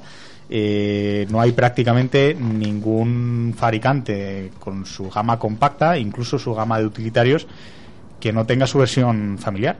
Y yo creo que Renault tiene que trabajar en una de sus grandes bazas. Eh, yo me acuerdo en la presentación del Megan 5 puertas, el, el jefe de prensa de Renault me comentaba que, que iba a ser una versión eh, bastante deportiva, una versión más... Y yo creo que ha acertado. Eh, el tema del diseño, tiene unas caderas traseras, unos pasos de rueda más, pues más, más marcados. No es una versión a lo mejor tan, tan, tan, tan simplona, a lo mejor como, como la, la generación anterior. En fin, falta, como decía Pachi, eh, conocer lógicamente los datos que nos interesan, que son los de los de medidas, ¿no? A ver cuánto crece y a ver cuánto eh, gana en maletero. Y, en fin, yo creo que con eso tenemos un modelo nuevo muy interesante. ha desvelado, por cierto, Renault también el Scenic. Ha, ha mostrado ya las fotos del Scenic que veremos en breve Ginebra. Mm. ¿Os habéis dado cuenta que el coche tiene eh, tiene una, dos, tres, cuatro ventanillas atrás? O sea, quiero decir, en cada lado. Ver. Lleva, lleva tres ventanillas Ah, sí, sí, sí. En, en el lado de. O sea, en la, en la puerta trasera, entre la puerta trasera y el maletero, lleva tres ventanillas. Es cosa curiosa. luminosidad. Y sí, supongo que es para, para evitar que el pilar C ocupe demasiado espacio y no veas las esquinas. todas pero maneras, no- no es, son eh, tres ventanillas. No, es la primera vez que lo hacen. Ya en la anterior generación también tenía esta solución, si mal no recuerdo. Sí, pero la idea de las tres ventanillas no es que sean. Son tres ventanillas, pero la idea es que, si os dais cuenta, la segunda ventanilla, la ventanilla de la puerta del, del, del pasajero trasero, está partido el cristal para que pueda mm, bajar plano y no se Sí. quede medio medio bajado, medio, o sea, que se quede ahí que moleste, ¿no? Para poder apoyar la, la mano fuera. Entonces da la sensación de que tenemos cuatro, que en realidad son tres, lo que pasa es que hay una que está partida para eso. Juan tiene razón, en la generación anterior era igual. Claro, es que yo, yo además me lo recuerdo porque eh, me suelo fijar mucho en. Es en que se ve, se ve raro. Se ve... Mm, Yo no lo diría raro, yo creo que es un poco seña de identidad que le han querido marcar Ujú. ellos a, a- a sus familiares, ¿no? Entonces es pues eh, como el detalle de Alfa Romeo cuando utilizó la maneta integrada en la ventanilla y después también la copió Seat para el León, bueno, no la copió, es que el diseñador era el mismo, pero básicamente son ese tipo de soluciones que si no disgustan y crean un poco de reconocimiento de marca, pues está Sí, bien que estén. pero yo creo que la ves raro, eh, eh, Alejandro, porque estamos acostumbrados ahora mismo en la última generación en que el pilar C se ha convertido en un foco de Un diseño increíble. ahí. Sí, no, pero también en un foco de diseño en el sentido de que hemos asistido a la creación de pilares con que crean un efecto Flotante, techo, techo efecto- flotante, sí, efecto techo coupé. Sin ir más lejos, el, el Astra Sports Tourer tiene, que es la versión familiar del Astra, tiene también un detalle ahí en el pilar.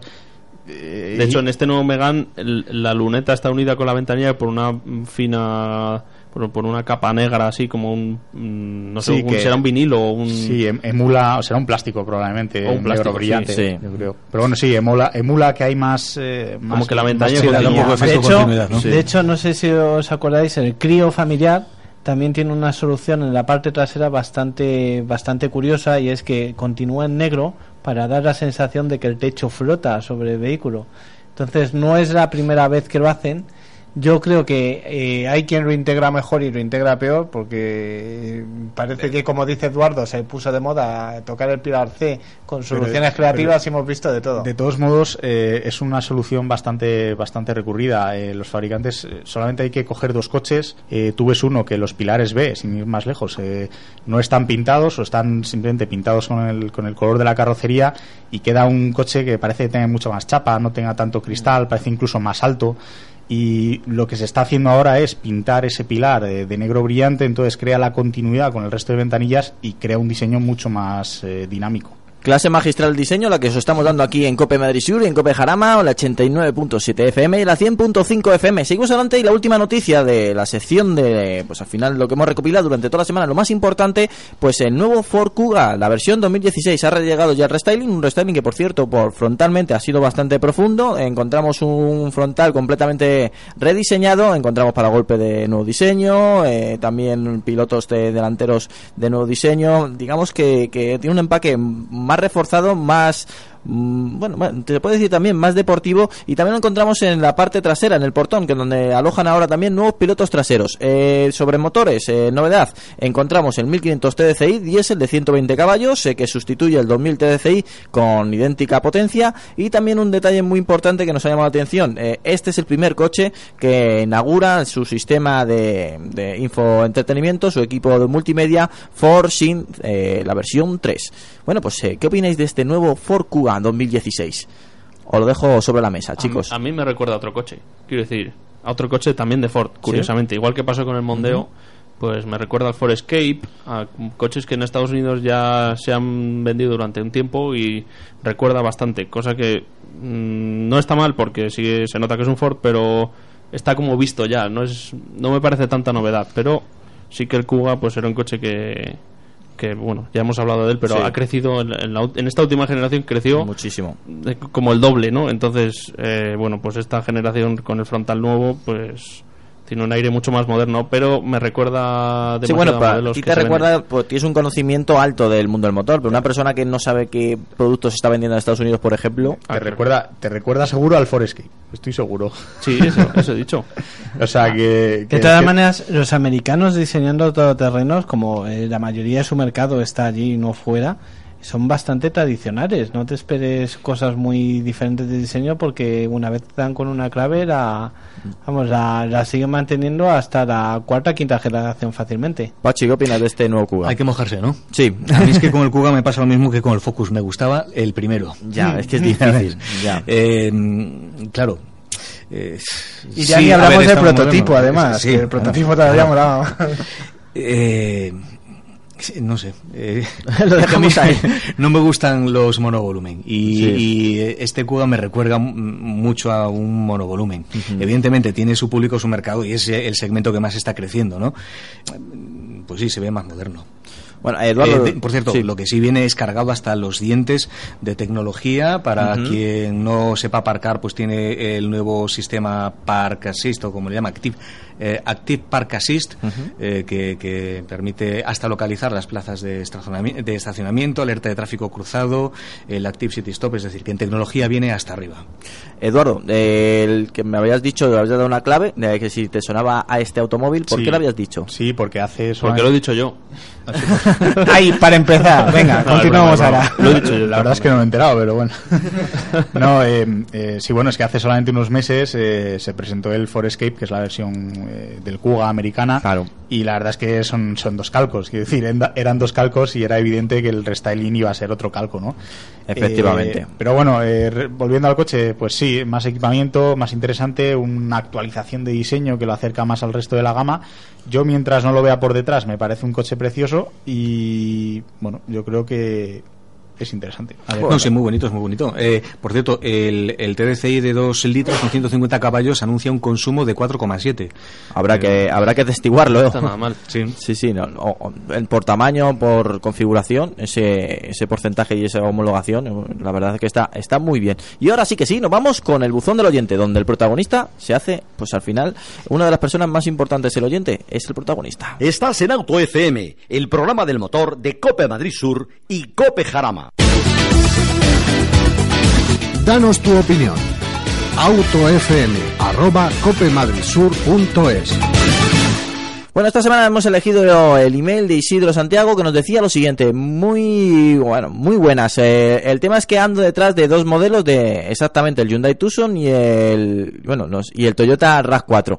Quería que fuera gasolina, ya que hago unos mil kilo- unos 10.000 kilómetros al año. También quería comentar que quiero este tipo de coches para tirar de una caravana que pesa, que pesa, bueno, no, no, que pesa, pero nos ha puesto que, que durante mil kilómetros. Ahora tengo una Zafira Enjoy de casi 11 años, eh, la 1900 CTI de 120 caballos y, se queda justa para, este menester. Así que me gusta el RAV4, pero os oigo hablar también del Tucson que tengo dudas. Otra duda es que si con el motor gasolina pensáis que es suficiente para tirar de la caravana, eh, ya que ando tres veces con ella, la saca tres veces al año. Eh, somos un matrimonio con dos niños, sin más, sin más, daros las gracias y saludaros, hacéis un programa excelente. Bueno, muchísimas gracias a ti, Isidro Santiago, por confiar en nosotros y la verdad es que haciendo 10.000 kilómetros al año, sin duda alguna, un gasolina. Eso sí, tú piensas que, ah, bueno, ya lo sabrás, si al final eh, ya llevas 11 años con, con o, por lo menos eh, doy por hecho que ya ya tiempo tirando de una caravana, el, el- el aumento de gasolina va a ser considerable, como va a ser también de diésel. Entonces, pues, el de consumo vas a tener que también eh, tener en cuenta que, vas a tener un plus de gasto. Bien, entre el RAV4 y el Hyundai Tucson, mm, bien, es un poco, no lo pones difícil. Posiblemente, bueno, en- el RAV4 en tema de, de, de espacio, el tema de maletero y, también del motor de gasolina me gusta más. Eh, es más grande, eh, eh, el motor gasolina es un pelín, digamos, eh, menos bebedor que el del Hyundai Tucson, pero eso sí, tiene un diseño distinto al del Hyundai Tucson. Posiblemente cuando vayas a ver el nuevo Tucson, el tema de diseño te guste muchísimo y el RAV4 a lo mejor se quede en, la- en un segundo papel. Por capacidad, me quedo con el RAV4. Por motor de gasolina, que tiene menos consumo, con el RAV4. Eh, pero aún así, los dos coches son bastante buenos. Entonces tienes que hacer eh, el baremo. ¿El tamaño del Tucson te viene perfecto para lo que tú exiges? Adelante. ¿Quieres un pelín más, eh, un tamaño más, tener más maletero? Vete por el RAV4 sin duda alguna. Bueno, y ahora abro el micrófono para el resto de los de los compañeros que hoy no me acompañan en el programa y bueno, pues quiero que, que ayudéis a, Isidro Santiago pues en, en- en esta disputa que tiene en, en su cabeza. Alejandro, ¿con cuál te quedarías? A ver, no, no son directamente rivales porque Sí. yo, yo creo que el RAV4 es un coche más grande. Sí, sí. Entonces seguramente pueda tirar mejor de la caravana. y estéticamente en la última edición que han sacado pues eh, ha ganado muchos enteros entonces a mí el RAV4 me gust- siempre me ha gustado, salvo cuando era así muy compactito y muy pequeñito, que fue- era un poco raro. Era Fue el que, inaugura, el que inauguró los sub realmente como concepto tal, es decir, como todoterreno que servía también para la ciudad y para los viajes. rápido, Alejandro, Pero es que luego ves el. Tucson en la calle y dices, este coche es muy bonito. Claro. Han conseguido un coche muy, muy bonito. Entonces, estéticamente, mm, a mí me gusta más el Tucson. Que valore mm, si en realidad por 3.000 euros le compensa el gasolina, ¿eh? Eh, a la hora de tirar del remolque me refiero. Claro, es que es, es- eh, tiene ese plus, que si no tuviese remolque le diría que sin duda alguna por el Es gasolina. que son 3.000 euros de diferencia nada más. Mm, Entonces a la hora de tirar de un remolque, por mucho que haga 10.000 kilómetros al año, Mm. yo me lo pensaría muy mucho. ¿eh? Para el motor, además, que será todo, necesario para, para tirar de la caravana. Y sobre todo porque estos motores eh, también son turboalimentados. Ha que- di- que- ha es dicho que hace 10.000 kilómetros, Sí. ¿no? ¿Y cuántas veces acaba la caravana? Tres. ¿Se me ha pasado? ¿Tres veces al año? Sí. Uf, tampoco son muchas. Pero dentro de 10.000, tres veces al año, si calculamos que hace un viaje de 500 kilómetros ida y vuelta, son 1.000 kilómetros. De los 10.000 está haciendo 3.000 tirando de la caravana. Pero es que el tema, el tema es que estamos hablando de dos coches. En el caso del RAV4 solamente ofrece una versión de gasolina de 150 caballos, pero es que ofrece un par bastante escaso. Eh, en condiciones normales, mm, bueno, pero para arrastrar una gasolina a 195 Nm de par es bastante, además, bastante poquito. además que el gasolina solo lo venden con tracción a las cuatro ruedas. Entonces tendrá un poquito más de lastre. Es posible. Y luego en el caso de Hyundai, para hacer una comparativa aproximadamente equivalente, ¿no? Tenemos un motor de 136 caballos, si no me equivoco, pero es que también da un par bastante, Da bastante escaso. 161 de par. Todavía menos. Oh. Entonces, habría que tirar ya más a la mecánica turbo de 176, me parece, 177 caballos, que ya es más gasto, ya es más consumo también, en fin. eh, Y habría que ver en comparación con el aumento de precio que Pues compensa más. eh, he mirado así ediciones mm, así un poco a ojo y hay una diferencia de 6.000 euros en favor del Tucson.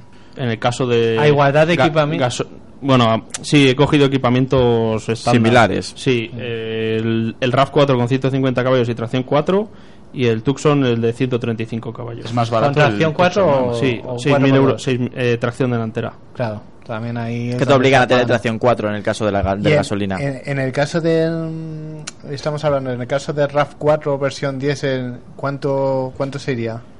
¿Cuánto? Lo digo El- porque el si RAV4 no se va tampoco diésel. mucho de precio, y Eh, aunque por kilometraje no lo justifique, Vein- 25.000, tracción delantera. Lo que pasa es que solamente ofrece 150 caballos. Mira, yo- yo- es- Bueno, es- yo creo que yo no iría 150 tanto a los caballos como al par. Sí, no, no, pero me refiero que es que es muy cerrado. El, el- la gama la gama RAV4 es ultra cerrada. Tiene Yo, dos motores. Si se va a gastar 38.000 euros en un RAV4, 150 caballos de gasolina, que se los gaste en el Tucson de 176 caballos, tracción 4, con cambio de 7 marchas DCT, que vale 37.000. Totalmente de acuerdo.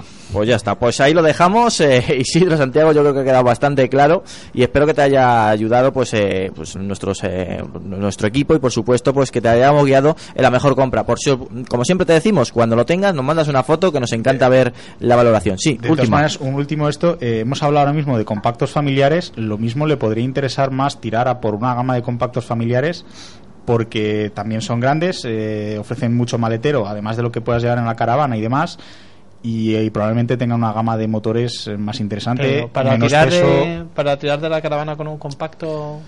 Sí, sin problema. Sí, no hay, no hay problema. Si lo importante es el motor, al final. estos estos subs son, son compactos también. Claro, o sea, son compactos elevados. Al final y al cabo. Bueno, pero- pues le dejamos esa puerta, le dejamos esa puerta abierta a, a Isidro y si en el caso de que se acerque a un concesionario y le guste también un familiar que nos, lo- nos escribe que final lo nosotros... hemos leído más, ¿eh? Bueno, le- le- la última clave del Hyundai me ha gustado, ¿eh? Bueno, la, próxima vez que nos mande un segundo mail con Claro. sus opciones ampliadas. bueno, Isidro, espero que te hayamos ayudado y sin duda alguna, pues eh, lo del Hyundai Tucson en la va- variante diésel eh, tiene muy buena pinta, ¿eh? Eh, acércate e infórmate de por ahí que segunda duda te va a gustar.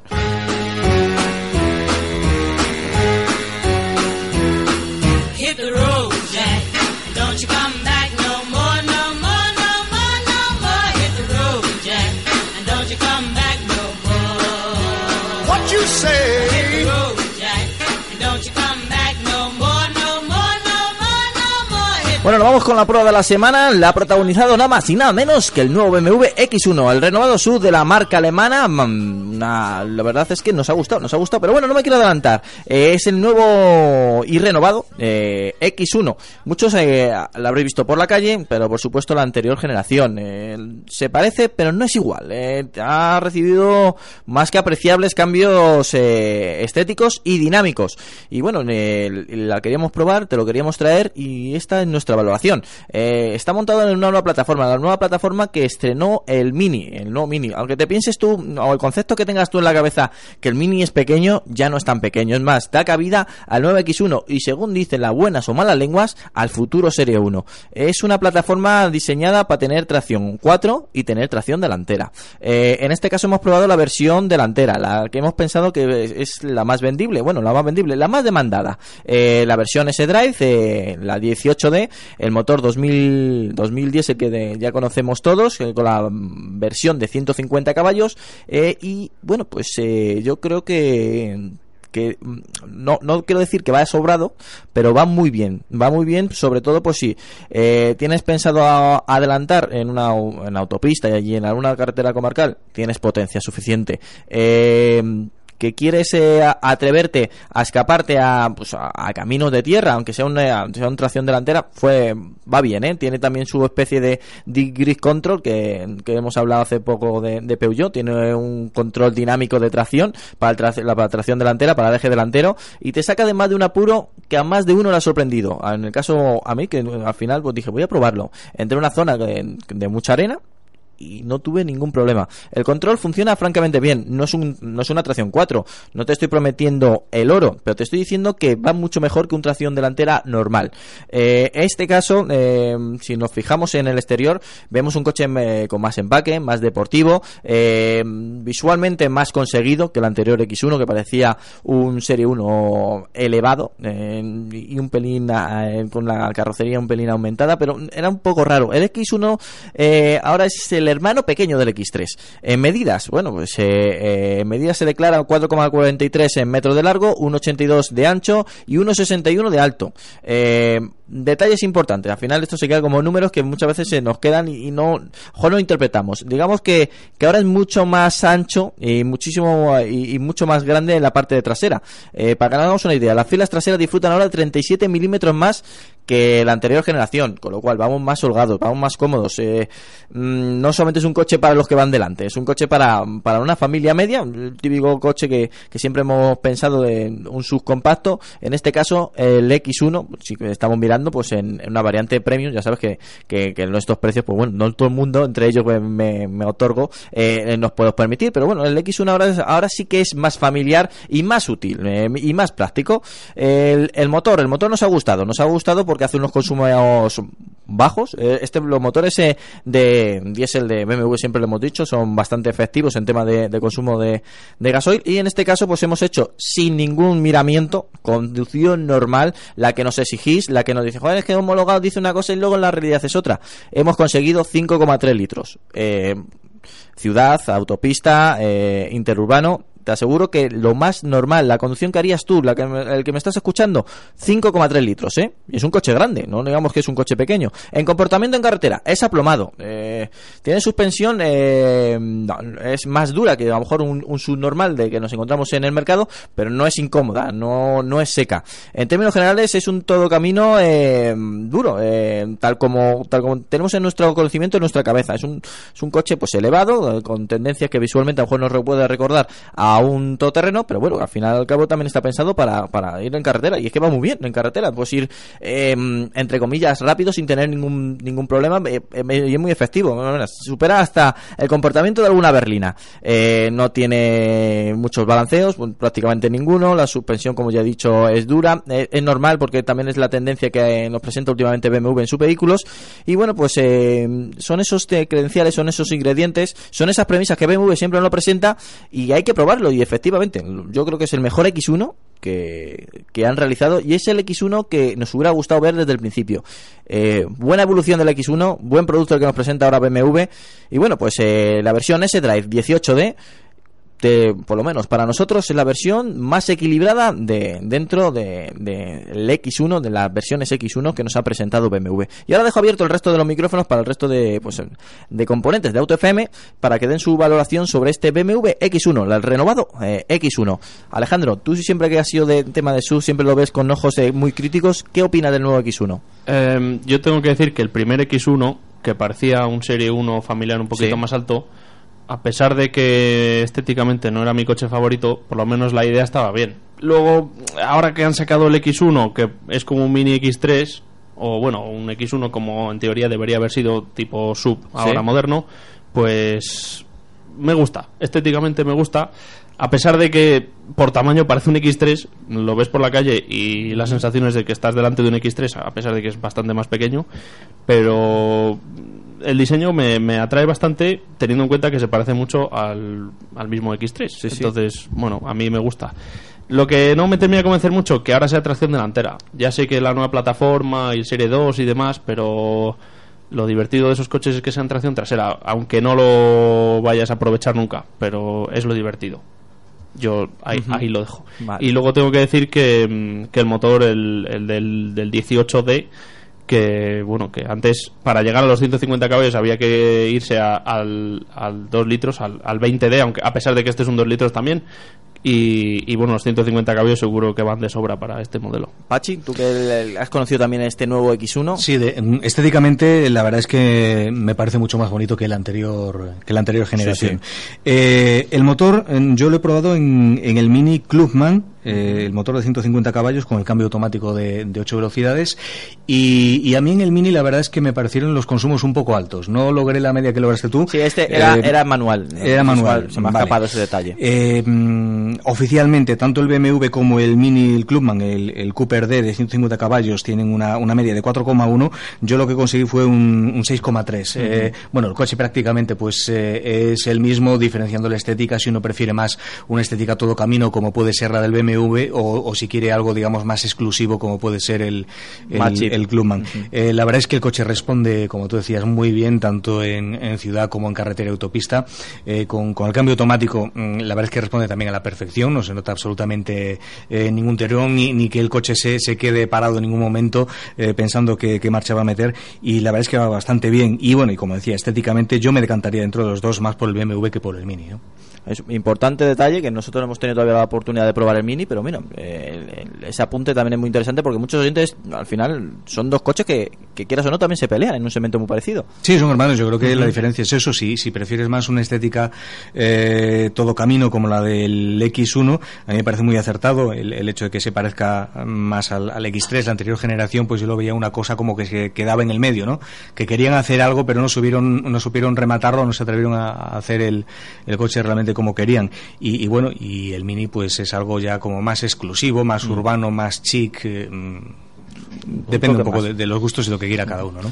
Eduardo. Bueno, yo, yo estoy de acuerdo con vosotros en que el coche ha ganado bastante respecto a la generación saliente. Eh, muchas veces hemos hablado de que, mm, de que el X1 de primera generación, pues la verdad es que era una mezcla de, de todo eh, y se quedaba ahí un poquito en tierra de nadie respecto a sus competidores. Parecía más un familiar, un poquito elevado, pero en fin, eh, yo creo que han dado en el clavo ahora. ahora es un, es un todo camino como tal, y además es lo que vende, eh, es esa imagen la que, la que vende, la que busca el cliente.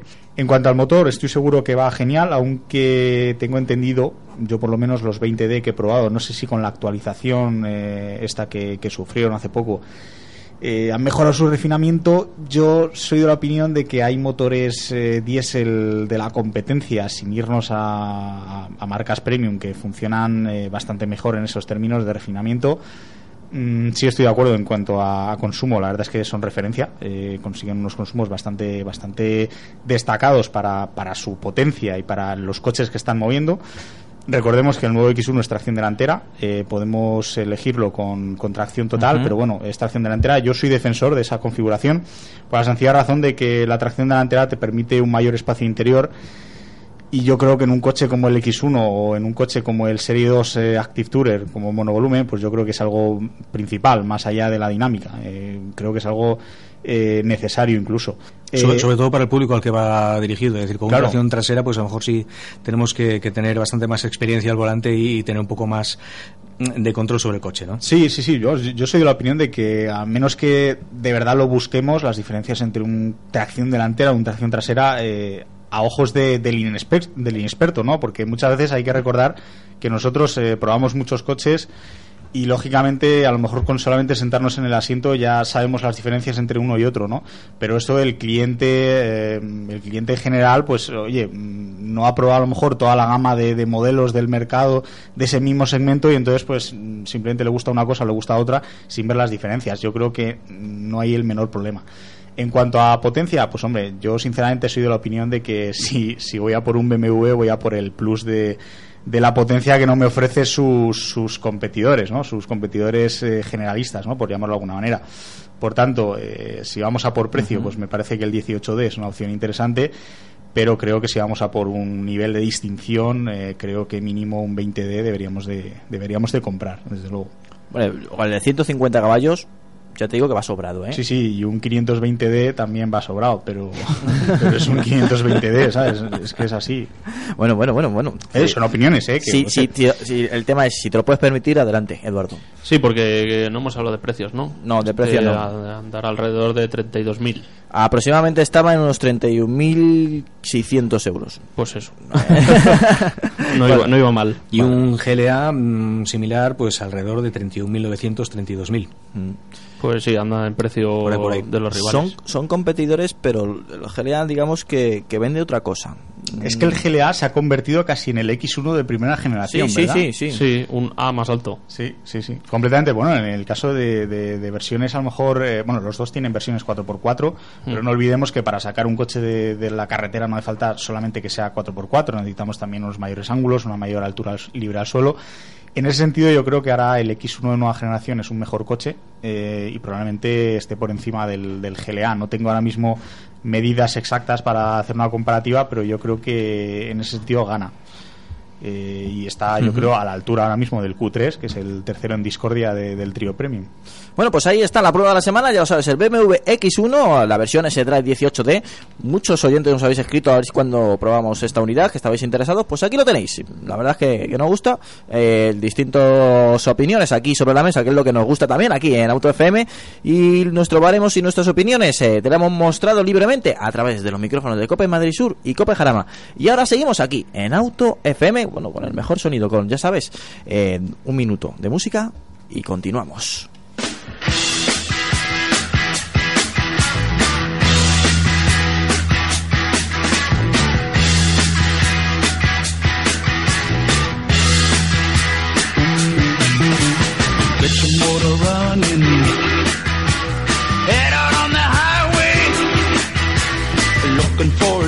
Adventure.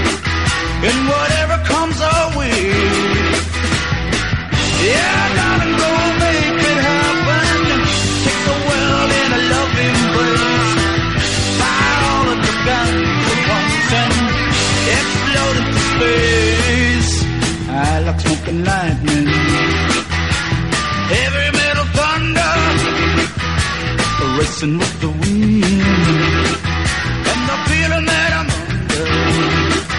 Bueno, seguimos aquí a través de la 89.7 FM, a través de la 100.5 FM, ya sabes, Cope Madrid Sur y Cope Jarama. Y ahora nos vamos con una, bueno, al final eh, lo, dijimos, eh, lo dijimos en, no, la verdad es que no lo dijimos en antena. Eh, una vez al mes, eh, los últimos viernes de mes, nos acompañará, pues, en este caso nos acompaña Pachi, que muchas veces vendrá, y si no, pues vendrá un compañero para hablarnos de ABC, hablarnos exactamente de su ABC del motor, que se publica, pues, no, no me quiero equivocar, Pachi, se publica el, el viernes, ¿no? El último viernes de cada mes, sí. Efectivamente. Bueno, pues eh, es un suplemento que encontramos en, en el periódico ABC y bueno, siempre viene información pues, que nos gusta, a la gente que nos gusta el motor y también información muy importante para toda esa gente que quiera estar el último en tecnología y en motor. ¿O no es así, Pachi?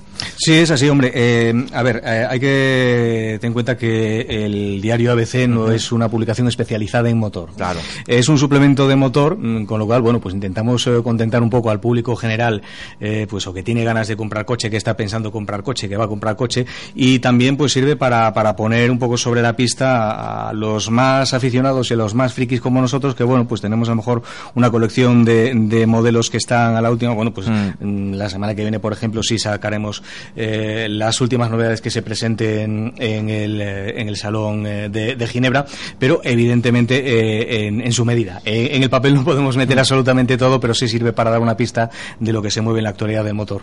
Bueno, pues muy interesante la, el suplemento que donde viene, que nos ha adelantado ya, hacéis un especial de, de femenino y singular, eh, donde los coches más coquetos eh, lo- los habéis juntado y lo habéis comparado. Los cucos y coquetos, como, te- como, como, como hablábamos un poco en, en redacción, ¿no? Eh, es un, tema que, bueno, puede ser peliagudo porque eh, en realidad que es un coche femenino, ¿no? Eh, la mujer ya no es eh, pues lo, lo que era hace unos años, que era la, la- la persona que iba sentada al lado del copiloto. Ahora ellas incluso deciden y el 80% de la decisión de compra de vehículo depende de las eh, mujeres y, y, bueno, alrededor del 23% de las compradoras. Es decir, que eh, para el sector de la automoción pues tiene un, un valor muy importante. Y aparte, pues bueno, de lo que hablábamos de los cucos y coquetos, los coches urbanos, pues existe también una asociación internacional mm, formada por mujeres periodistas y especialistas de- en el mundo del motor que lo que hace todos los años es eh, hacer su selección de los vehículos que consideran más interesantes, eh, pues precisamente por lo que te contaba, ¿no? Porque a lo mejor los medios de comunicación en general no tenemos en cuenta los gustos de las eh, mujeres, si es que son diferentes, que, que, que, Ah. bueno, pues eso también lo pondría un poco, Sí. un poco en duda, ¿no? Sobre- Porque un buen el coche papel- un buen coche. Sobre el papel, lo que estoy viendo yo aquí, que lo habéis eh, incluido, eh, hay muchos coches que, que yo también apostaría por ellos. Por ejemplo, eh, Mercedes GT, la versión AMG, bueno, simplemente con el Mercedes GT me quedaría. Eh, el BMW i8, por supuesto, un clase S pues, como coche premium eh, absoluto, el Volvo XC90, eh, un, un destacado de- de- entre los Es destacados el, del el ganador absoluto, según ellas. Ah, el ganador, es el pues- ganador absoluto, sí. Mira, pues. Ah, algunos de estos son para pedírselos a Reyes, ¿no? A ver si cae para las Sí, navidades próximas. Y luego como bueno. mejor familia estoy leyendo Renault Space. No, no, no es, digamos que, que, que algo saben del motor, que no del, que lo que decías tú, que de hace unos años ahora todo ha cambiado y, y la igualdad es también un ejemplo más en esto. Yo creo que sí. Vamos, de hecho, lo que lo que les comentaba antes, ¿no? Dentro de los eh, de los pequeñines, por llamarles de alguna manera, eh, pues nuestra probadora Carmen Rodríguez se quedó, eh, si tuviera que elegir uno, eh, venga, nos vamos a mojar, que está lloviendo mucho, ¿no? no se trata de elegir cuál es el mejor de todos, pero vamos, ella con el que más se divirtió, sin duda alguna, fue con el con el con el Opel. No me Esos extraña. 150 caballos la, la dejaron flipada. No me extraña. Bueno, y las últimas hojas de, de este suplemento encontramos eh, líderes en consumo y en eficiencia, que bueno, casualmente, eh, a escasos días nos coincidimos eh, en un evento de Nissan donde nos presentaba el nuevo Leaf, eh, su, su nueva batería, su- unos cambios que han hecho también dinámicos en, en el Leaf, y que bueno, que por cierto tengo que decirlo, que, que lo han dejado francamente bien, ahora tiene una autonomía firmada de 250 kilómetros, uno de 200, para que nos entendamos, eh, reales, y bueno, pues eh, ahora es más duro, a- su comportamiento ha mejorado, y encontréis aquí que sois, bueno, el titular es líderes en consumo y en eficiencia. Eh, es que los eléctricos ya están aquí, no solamente los eléctricos, también modelos muy eficientes. Sí, cada uno yo creo que, que está intentando investigar para, para llevarse la cuota de mercado eh, de las eh, no emisiones, ¿no? Entonces, bueno, pues por un lado el Nissan Leaf es el, el líder actualmente en todo el mundo como vehículo eléctrico. Eh, en cuanto a coche diésel, porque hay que reconocer que, bueno, se, se ha generado un poco también la, la guerra contra los diésel, pero siguen mejorando, siguen reduciendo las emisiones y siguen reduciendo también los consumos. Bueno, pues el, el Honda Civic fue uno de los vehículos que recientemente conseguía un récord mundial de consumo en condiciones reales con un consumo medio de 2,82 litros. Mm, Está Bueno, muy condiciones bien. reales, Sí, pero sí. muy especiales. Me imagino, pero bueno, hay que tenerlo también. ese- Hay que tenerlo y Claro. hay que hacerlo, ¿no? Bueno, fueron un montón de kilómetros, no tengo aquí ahora mismo los Sí. datos, eh, 13.400, sí, 13.498 kilómetros hicieron con un consumo medio de 2,82 litros. Bueno, pues eh, se puede considerar un vehículo eficiente. El Mitsubishi, el Outlander, el, el FEB, que es el Sí. eh, eléctrico enchufable de gasolina, que bueno, pues nos permite rodar 100 kilómetros aproximadamente solo con el motor eléctrico, es decir, que esto nos permitiría entrar en una ciudad en un día de congestión, una ciudad como Madrid. El Ford Mondeo, eh, en su versión Viñale, que también tiene esta versión híbrida, que, que la verdad que funciona también muy bien, con unos consumos consumos de 4,2 litros a los 100 y bueno, y la última generación del Toyota Prius eh, que, que es eh, bueno, pues uno de los eh, preferidos por los taxistas y es yo creo que el coche híbrido por excelencia, Sí. que si hablamos de un híbrido pues todos pensamos en el que ha popularizado al final la palabra híbrida y, y la que no nos dé miedo a acercarnos a un coche híbrido y que, y que digamos no vamos a quedar tirados porque nos falta batería. Por cierto, los de Nissan casi nos convencen a ti y a mí, ¿verdad? Sí, Sobre todo sí, con, sí. con lo último que han propuesto para convencer a la gente que, que quiera comprarse un, un Es, eléctrico. es verdad, con- con pues los al final planes, ¿no? te- lo- tiene diferentes planes, uno entre ellos también probarlo, es decir, oye, mira, que si tú lo, tú pagas un- una entrada, que durante unos días ves o durante un mes ves que no te cuadra este coche, no es lo que tú buscabas, tranquilo, ese dinero no lo vas a perder, dejas el Leaf y dentro de la gama de, de Nissan te puedes comprar otro. Un 370Z. Yo por creo que ese, ese no entraba, Mismo. pero, pero un Pulsar, un, un X-Trail, un. Hombre, yo creo que los de Nissan no tendrán ningún problema si quieres mm, eh, cambiarlo por un 300. Pero bueno, hablando de coches eficientes, justamente ese no salió. No sé por qué. No le- Pero sí, es, es bastante curioso. La verdad es que sí, sobre el papel no lo, no lo pusieron. Y sobre todo, bueno, pues tener unos 50 kilómetros más sobre el papel de tener autonomía, eh, quieras o no, también ayuda. Y pues que te ofrecen también 15 días de un vehículo de combustión por si los Es quieres verdad, utilizar sí. a lo largo del año. Bueno, pues dejas el Nissan Leaf eléctrico en el concesionario y, y te ofrecen pues 15 días para que puedas utilizar Eso un me coche parece de muy bien. Claro, tú imagínate, largo, te ¿no? quieres ir de vacaciones y sabes que tienes tus limitaciones con un coche eléctrico. Pues ahí lo tienes. Una ayuda muy interesante y también para quitar ese miedo de tener un coche eléctrico y decir, "Oye, es que, y si me voy de vacaciones, tranquilo, te damos esta opción. Un plus más. ¿A ti te vendría bien, eh, Alejandro?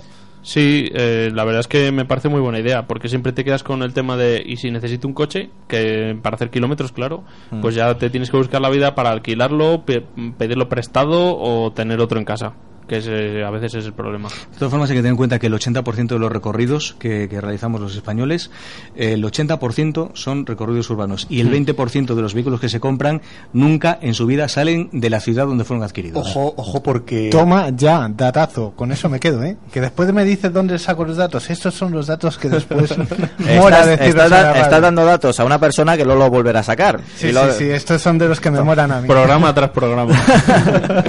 Eduardo, ¿qué te ibas a decir? Que te hemos cortado. No, que ojo porque hemos hablado de, una clave que, bueno, eh, a muchos eh, muchos somos todavía reticentes con el tema de alquilar coches, pero eh, volviendo a, en fin, a, colación de lo que, lo que hablábamos antes de los coches pequeños, de, de, oye, pues sí, sí tengo que hacer un viaje y si no sé qué, pues ahora hablando con el tema de eléctricos, pues pasa, pasa pas- más o menos lo mismo, ¿no? Necesitamos un coche, pues no hace falta que sea más grande, simplemente con mayor autonomía.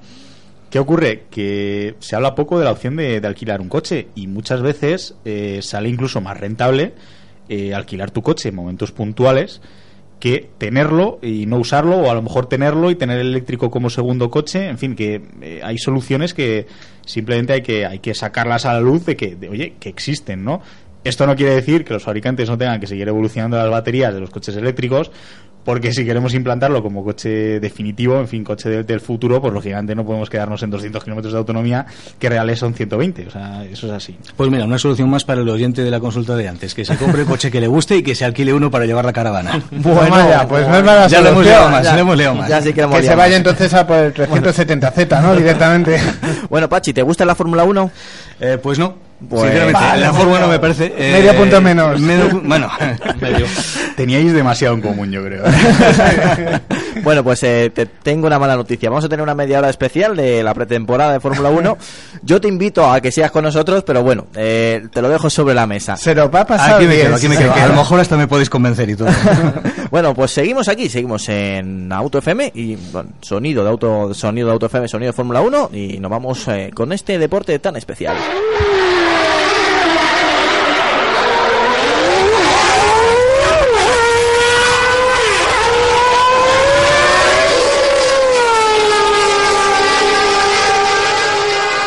Bueno, Juan, lo sé, no suenan así eh, actualmente los Fórmula 1, pero pero, eh, Pero es, es el sonido que nos gusta. Pero todavía casi, casi. ¿verdad? Este año suena mumuchísimo más. Y, me- y mejor. Bueno, a, antes- a Alejandro eso le mola, el que Sí. los Sí, motores sí, sí. suenen como tienen que Hay sonar. un vídeo hay un vídeo de un- Williams por ahí que, ojito, ¿eh? Sí. le estoy robando minutos a Juan porque solamente tiene media hora. Bueno, pero Sí. esto era importante también. Vale, vale, vale, vale. Venga, Bueno, adelante. pues eh, ya han llegado los test de pretemporada. La verdad es que eh, pasaba el tiempo, pasaba el tiempo, no había grandes noticias de las que hablar y de repente parece que, que el bacalao se empieza a cortar, se empieza a ver un poco de verdad, de la verdad que ofrece cada equipo y no sé qué pensará Alejandro sobre lo que puede mm, ofrecer la temporada que entra, pero parece que, que los Mercedes tienen pinta de, de volver de volver a, a ganar y estas cosillas, ¿no? Sí, pero parece que, al menos por lo que se ha visto en los test, parece que está todo un poco más apretado, ¿no? Está Parece. un poco más apretado, pero, Pero a lo mejor los Mercedes todavía, no, claro, claro. todavía no han apretado todo lo que pueden apretar. Claro, son de, eh, es el típico equipo que parece que tiene un bajón un día y lo único que hace es estar reservándose y cuando llega la hora de la calificación, zasca. Bueno, ya sabes que, la directa. que en nuestros especiales de Fórmula 1 siempre tenemos entrevistas muy interesantes. En este caso tenemos al otro lado del teléfono a, a Albert Fábrega. Que, bienvenido, Albert. Hola, buenas tardes, muchas gracias. Nada. Eh, tenemos aquí a Juan que estaba loco por hablar contigo y para comentar esta pretemporada contigo. Hombre, es que no es para menos. Albert es una referencia. Además, hay que felicitarle porque ha fichado recientemente, ¿verdad?, por Movistar. Le vamos a poder ver por la tele eh, más allá de, de las zonas donde naturalmente se movía. Y, y ahora pues disfrutará muchos más eh, aficionados de la Fórmula 1 de sus conocimientos, lo cual es de agradecer. Así que vamos, si quieres, al grano, Albert. Eh, y a ver, eh, los tres han, han terminado esta primera tanda. eh, y lo primero es con qué te quedas, claro, porque Mercedes parece que está agazapado y haciendo trabajo sucio, pero aún así está en la pomada. Eh, Ferrari siempre hace unas pretemporadas que invitan más al optimismo de lo que luego cuando llega la realidad se produce, pero claro, parece que están mejor que nunca. McLaren mm, depende de con qué te quedes. Los dos primeros días parecía que recuperaban fiabilidad y ahora en los últimos días parece que mm, han, han pinchado. ¿Cómo lo ves tú? Pues mira, yo creo que, que- que has tocado los tres ah, puntos más interesantes, ¿eh? la cara, la cruz y, y el quizás. Ah, la, la cara yo creo que es Mercedes. Ah, han ejecutado implacablemente el plan de trabajo que tenían preparado, han mostrado una fiabilidad al alcance ahora mismo de muy pocos o de nadie y además ah, con un monoplaza que, que invita a soñar que, que, para, para ellos obviamente que van a repetir el dominio que han estado marcando estos dos últimos años. Un monoplaza ah, fiable un monoplaza innovador. Hemos visto esta semana dos o tres ah, novedades muy interesantes desmarcándose del resto abriendo caminos y eso siempre es de agradecer a nivel técnico y por tanto no hay eh, no hay ahora ninguna variable que nos haga pensar que no vamos a empezar la temporada o ellos ellos no van a empezar la temporada tal como la tal como la terminaron. Ah, Ferrari estoy de acuerdo, Ah, han hecho un paso adelante importante, es obvio. Ah, la temporada pasada hicieron un paso adelante muy grande en el motor, estructuraron el equipo de arriba abajo. Yo creo que el monoplaza a nivel de chasis aerodinámica 2016 ya es un monoplaza más actualizado, más ah, cercano a, a los chasis que el año pasado yo creo que los dominaban, están mucho más ah, cercanos en el global motor chasis a Mercedes, ah, quizás no aún a su altura, pero sí más cerca, pero es un coche aún frágil. Hemos visto esta, esta semana varios problemas, alguno más grave que otra de fiabilidad. Ambos pilotos se han quejado que les habría gustado rodar un poco más de lo que hicieron y por tanto es un factor impor- importante a tener en cuenta. No voy a contar que a tener en cuenta de cara al futuro del tema de la gasolina, creo que es un, problema que se puede solucionar, pero esos problemas no ah, oficialmente ah, ah, asumidos de, de temperatura o sobre temperatura de refrigeración, pero sí que se comentaba en el pado que, que parecía que Ferrari podía tener, ah, les puede obligar a cambiar piezas de, del- de la aerodinámica y eso les puede hacer perder un poco de, de prestaciones a nivel aerodinámico. Por tanto, hay que estar a la expectativa de, de qué decisiones toman, sobre todo de cara al test de la semana que viene y de cara a la primera a la primera carrera. Y en la cruz, la, la, la peor parte de, de este test ha llevado McLaren y sobre todo ah, Honda después de dos días ah, esperanzadores. No voy a decir buenos, porque sobre Regulares yo creo que ya es eh, un Exacto, no, término amplio que se les puede... Para mí, ah, superar las 100 vueltas en un día de test en Montmeló es lo mínimo que se puede exigir a nivel de, de- de fiabilidad y de un equipo de Fórmula 1 y por tanto, para mí no fueron dos días muy buenos. Fueron mejores que el año pasado, obviamente, pero para mí las 100 vueltas eran ah, lo que podemos calificarlas de normales.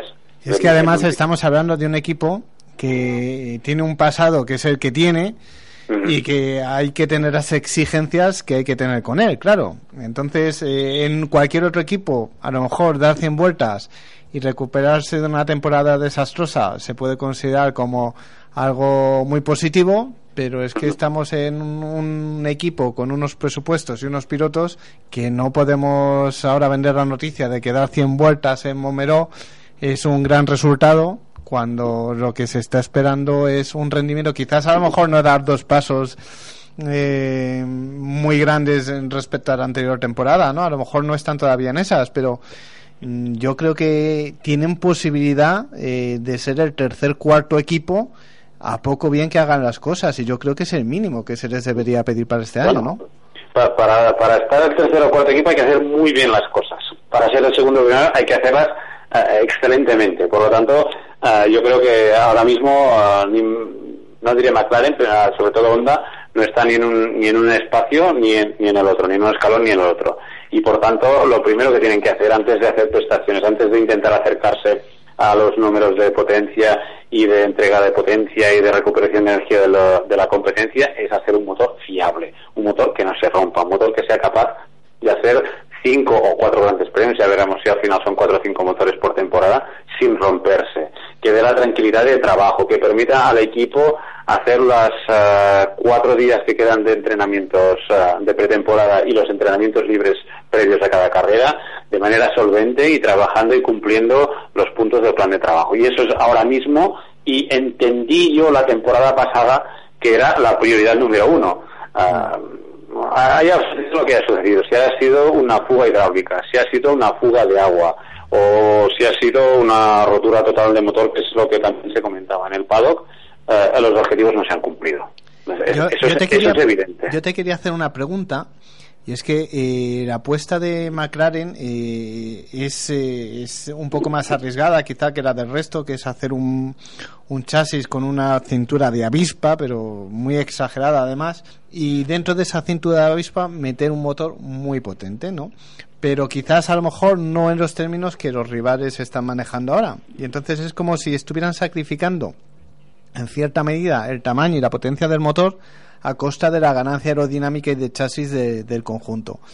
Eh, más o menos viendo lo que ha sucedido en el pasado con apuestas eh, arriesgadas, yo me acuerdo quizás de Benetton Renault allí en el año 2001-2003, cuando cuando mm, estaban con el motor a 111 grados, no sé si te acuerdas, y ese y, e- y ese monoplaza no terminaba de, de despegar.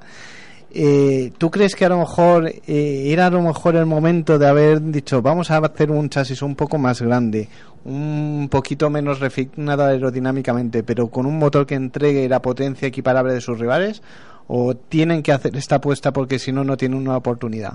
¿Cómo lo Si ves? tu, si tu objetivo es ganar el Mundial de Fórmula 1, tienes que hacer una apuesta arriesgada. Si haces una apuesta conservadora, es muy difícil que eh, vayas a llegar a, a superar a toda una Mercedes, a superar a toda una Ferrari. Quizás han mm, empezado demasiado eh, extremistas en ese concepto de, eh, del size 0 o de la talla cero como, como decíamos y eso ha comprometido el rendimiento del motor o la estructura del motor, ha condicionado el trabajo de Honda y no les ha permitido hacer un motor que haya podido ser un poco más fiable. Estoy segurísimo que sí. Y el tiempo nos dirá si se han equivocado o no. Pero lo estoy seguro es que McLaren tenía estas exigencias, tenía esta, este concepto en mente y estoy seguro que en un momento dado Honda ah, dio su aprobación, fue capaz de decir sí, en estas condiciones somos capaces de hacer un motor fiable y un, un motor que sea, quizás no en este primer año, pero a partir del segundo o tercer año que pueda estar a la altura de los rivales. Y, y- y- y si fue así, aquí la que se ha equivocado clarísimamente es Honda. ¿no? Pese a que, pese a que pueda ser la- el concepto de McLaren el que perjudique su desarrollo. Por lo tanto, si llegan a la conclusión de que el, el, el talla cero no es favorable o no permite que el, que el motor se pueda desarrollar de una manera fiable y que comprometa su fiabilidad y sus prestaciones, pues en algún momento van a tomar una decisión. O sea, eso, ah, otro año como el que vivimos la temporada pasada no lo puede asumir no solamente McLaren, una marca como Honda tiene que dar un golpe de timón a una situación como esta y, y la única cosa que, que pueda suceder o que nos agradaría que sucediera es que volvieran a estar en unos cauces normales porque no nos engañemos, este año Renault va a dar un paso adelante en el motor. Tardarán más o tardarán menos, pero seguro que se van a acercar a Ferrari y a Mercedes. No, McLaren y Honda sobre todo no puede vivir otra otra temporada como el año pasado. Pero bueno, mm, veremos qué sucede, qué sucede en estos en, en estos días. No son muy buenos augurios, no son muy buenos hechos lo que ha pasado. Ah, el 28 de febrero es se tiene que presentar la homologación. Ah, las últimas informaciones con las que estamos manejando es que la especificación de motor original que se quería presentar el 28 de febrero se ha descartado porque es la que ha presentado tantos problemas y por lo tanto se puede presentar una homologación, una evolución del motor del año pasado que ni tan solo puede haber tocado pista o que lo puede hacer en eh, el eh, Filming Day o el Promotion Day que ahora se llama o Promotion Events que se tenía que tener ah, lugar hoy en Barcelona y mañana y por lo tanto ah, llegar a la primera carrera con un motor que no prácticamente no has probado, que no has podido trabajar en el monoplaza, que te has perdido días de entrenamientos, eh, así no se puede empezar bien un mundial. Justito, muy justito, ¿verdad? Sí, justito o, o- o menos. O menos. o menos. Sí, claro, porque además los problemas han llegado cuando aún no se estaba exprimiendo al 100% eh, el Sí, no, propulsor. han, no han utilizado, o por lo menos no han sacado su máximo rendimiento con los Claro. Ultrasoft ni los Supersoft que han, que han Bueno, utilizado otros.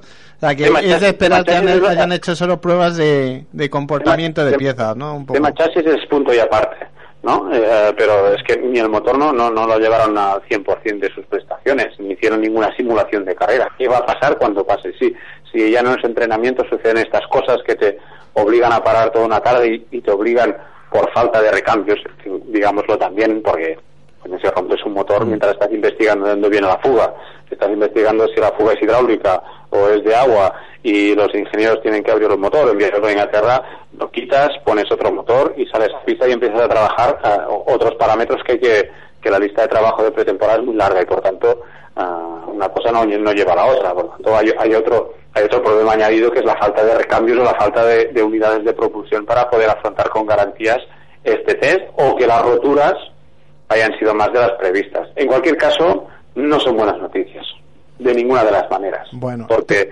entre Baton y Alonso se ha perdido ah, casi dos días de, de- de test. Y eso, dejando de, de banda el motor, quedan muchas cosas de la lista de trabajo que no se han podido hacer en estos en estas primeras días de test y que o se acumularán para la segunda tanda de test o que habrá que hacerlas en Australia o en Bahrein o en China a medida que avance la temporada.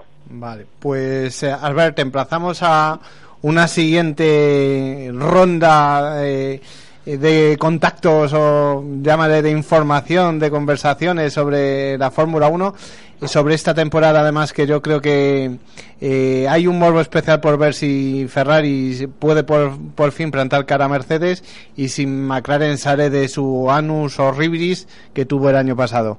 Así que nada, te a que antes de que empiece la temporada volvamos a hablar y volvamos a, a ver si ha habido alguna clase de evolución y si hay motivos para la esperanza. ¿Te parece? Me parece estupendo, será un placer.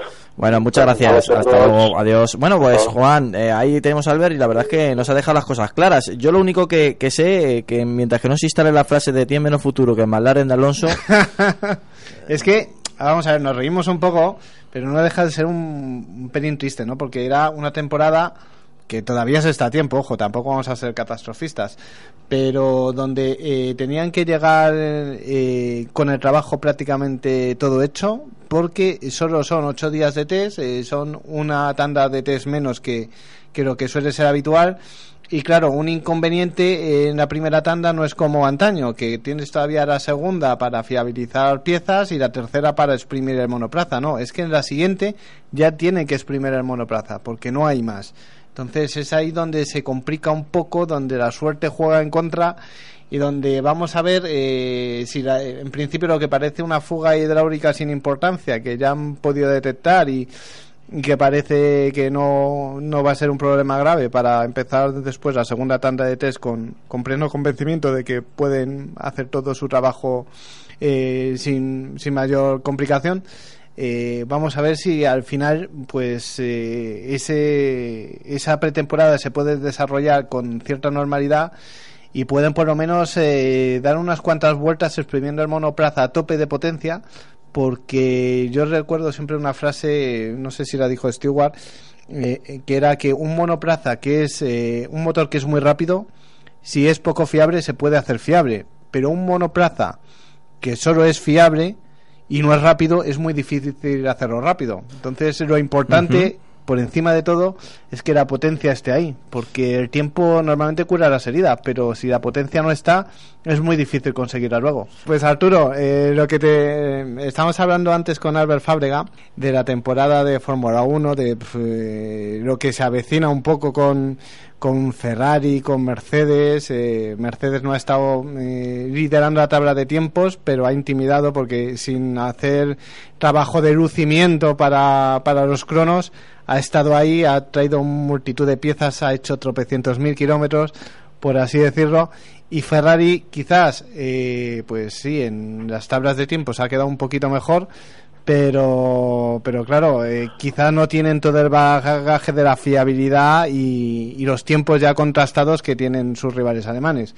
Así que la pregunta es evidente. Crees que este año hay campeonato o que van a volver a arrasar los de los de la marca de Stuttgart Pues, eh, a ver, es muy subjetivo lo que voy a decir, pero tengo la sensación de que Mercedes va a seguir arriba del todo, de que Ferrari se le acerca, se le acerca más que el año pasado, pero mucho me temo que ni Williams ni ninguno de los demás se va a acercar demasiado a esos dos. O sea que no sé hasta qué punto va haber campeonato, ¿eh?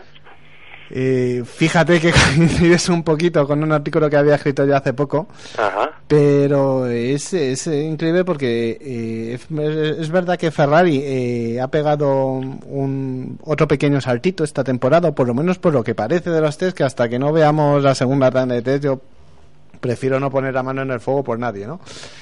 Pero sí que es cierto que normalmente Ferrari suele hacer mejores pretemporadas de lo que luego, cuando llega la hora de la verdad, eh, se traduce en prestaciones, ¿no? Entonces, el temor que tengo yo, viendo que, fe- que, Mercedes se toma las cosas con, con su tiempo, haciendo un montón de kilómetros, no yendo a buscar el crono de lucimiento final cuando termina la jornada, sino que hacen el trabajo sucio y aún así están delante, ¿quién no tendrán cuando empiecen Australia y tengan que, que machacar el crono en la, en la sesión de calificación, ¿no? Entonces, eh, tú más o menos eres de la misma opinión de que Mercedes este año tiene pinta de que va a seguir por los mismos fueros que el año pasado, ¿verdad? Sí, sí, han, han dado con algo, han dado con algo globalmente, ¿eh? no con una cosa sola, sino con, con, con el global, con la mezcla de fiabilidad, de prestaciones, de aerodinámica, lo están manteniendo en su esencia y, y obviamente están haciendo un progreso, pero un progreso muy, muy conservador. Por eso lo veo arriba. Y te quería preguntar por una cuestión, porque claro, ha habido algún cambio de motorista, por ejemplo, Renault ya es eh, escudería oficial en la Fórmula 1, eh, Toro Rosso ha, mm, ha cambiado de motores y ahora en vez de Renault lleva Ferrari. Mm, te quería preguntar por estos dos equipos. Eh, en el caso de Renault, eh, ya no tenemos a Maldonado, que en tantos titulares nos daba carrera tras carrera. Eso yo creo que para el periodismo va a venir un poco, un poco regular, aunque seguramente para, para los puntos a final de temporada del equipo Renault les va a venir muy bien. Eh, ¿Tú cómo ves eh, estas dos estas dos escuderías? Eh, ¿Renault va a poder eh, mejorar lo del año pasado o es un periodo de adaptación?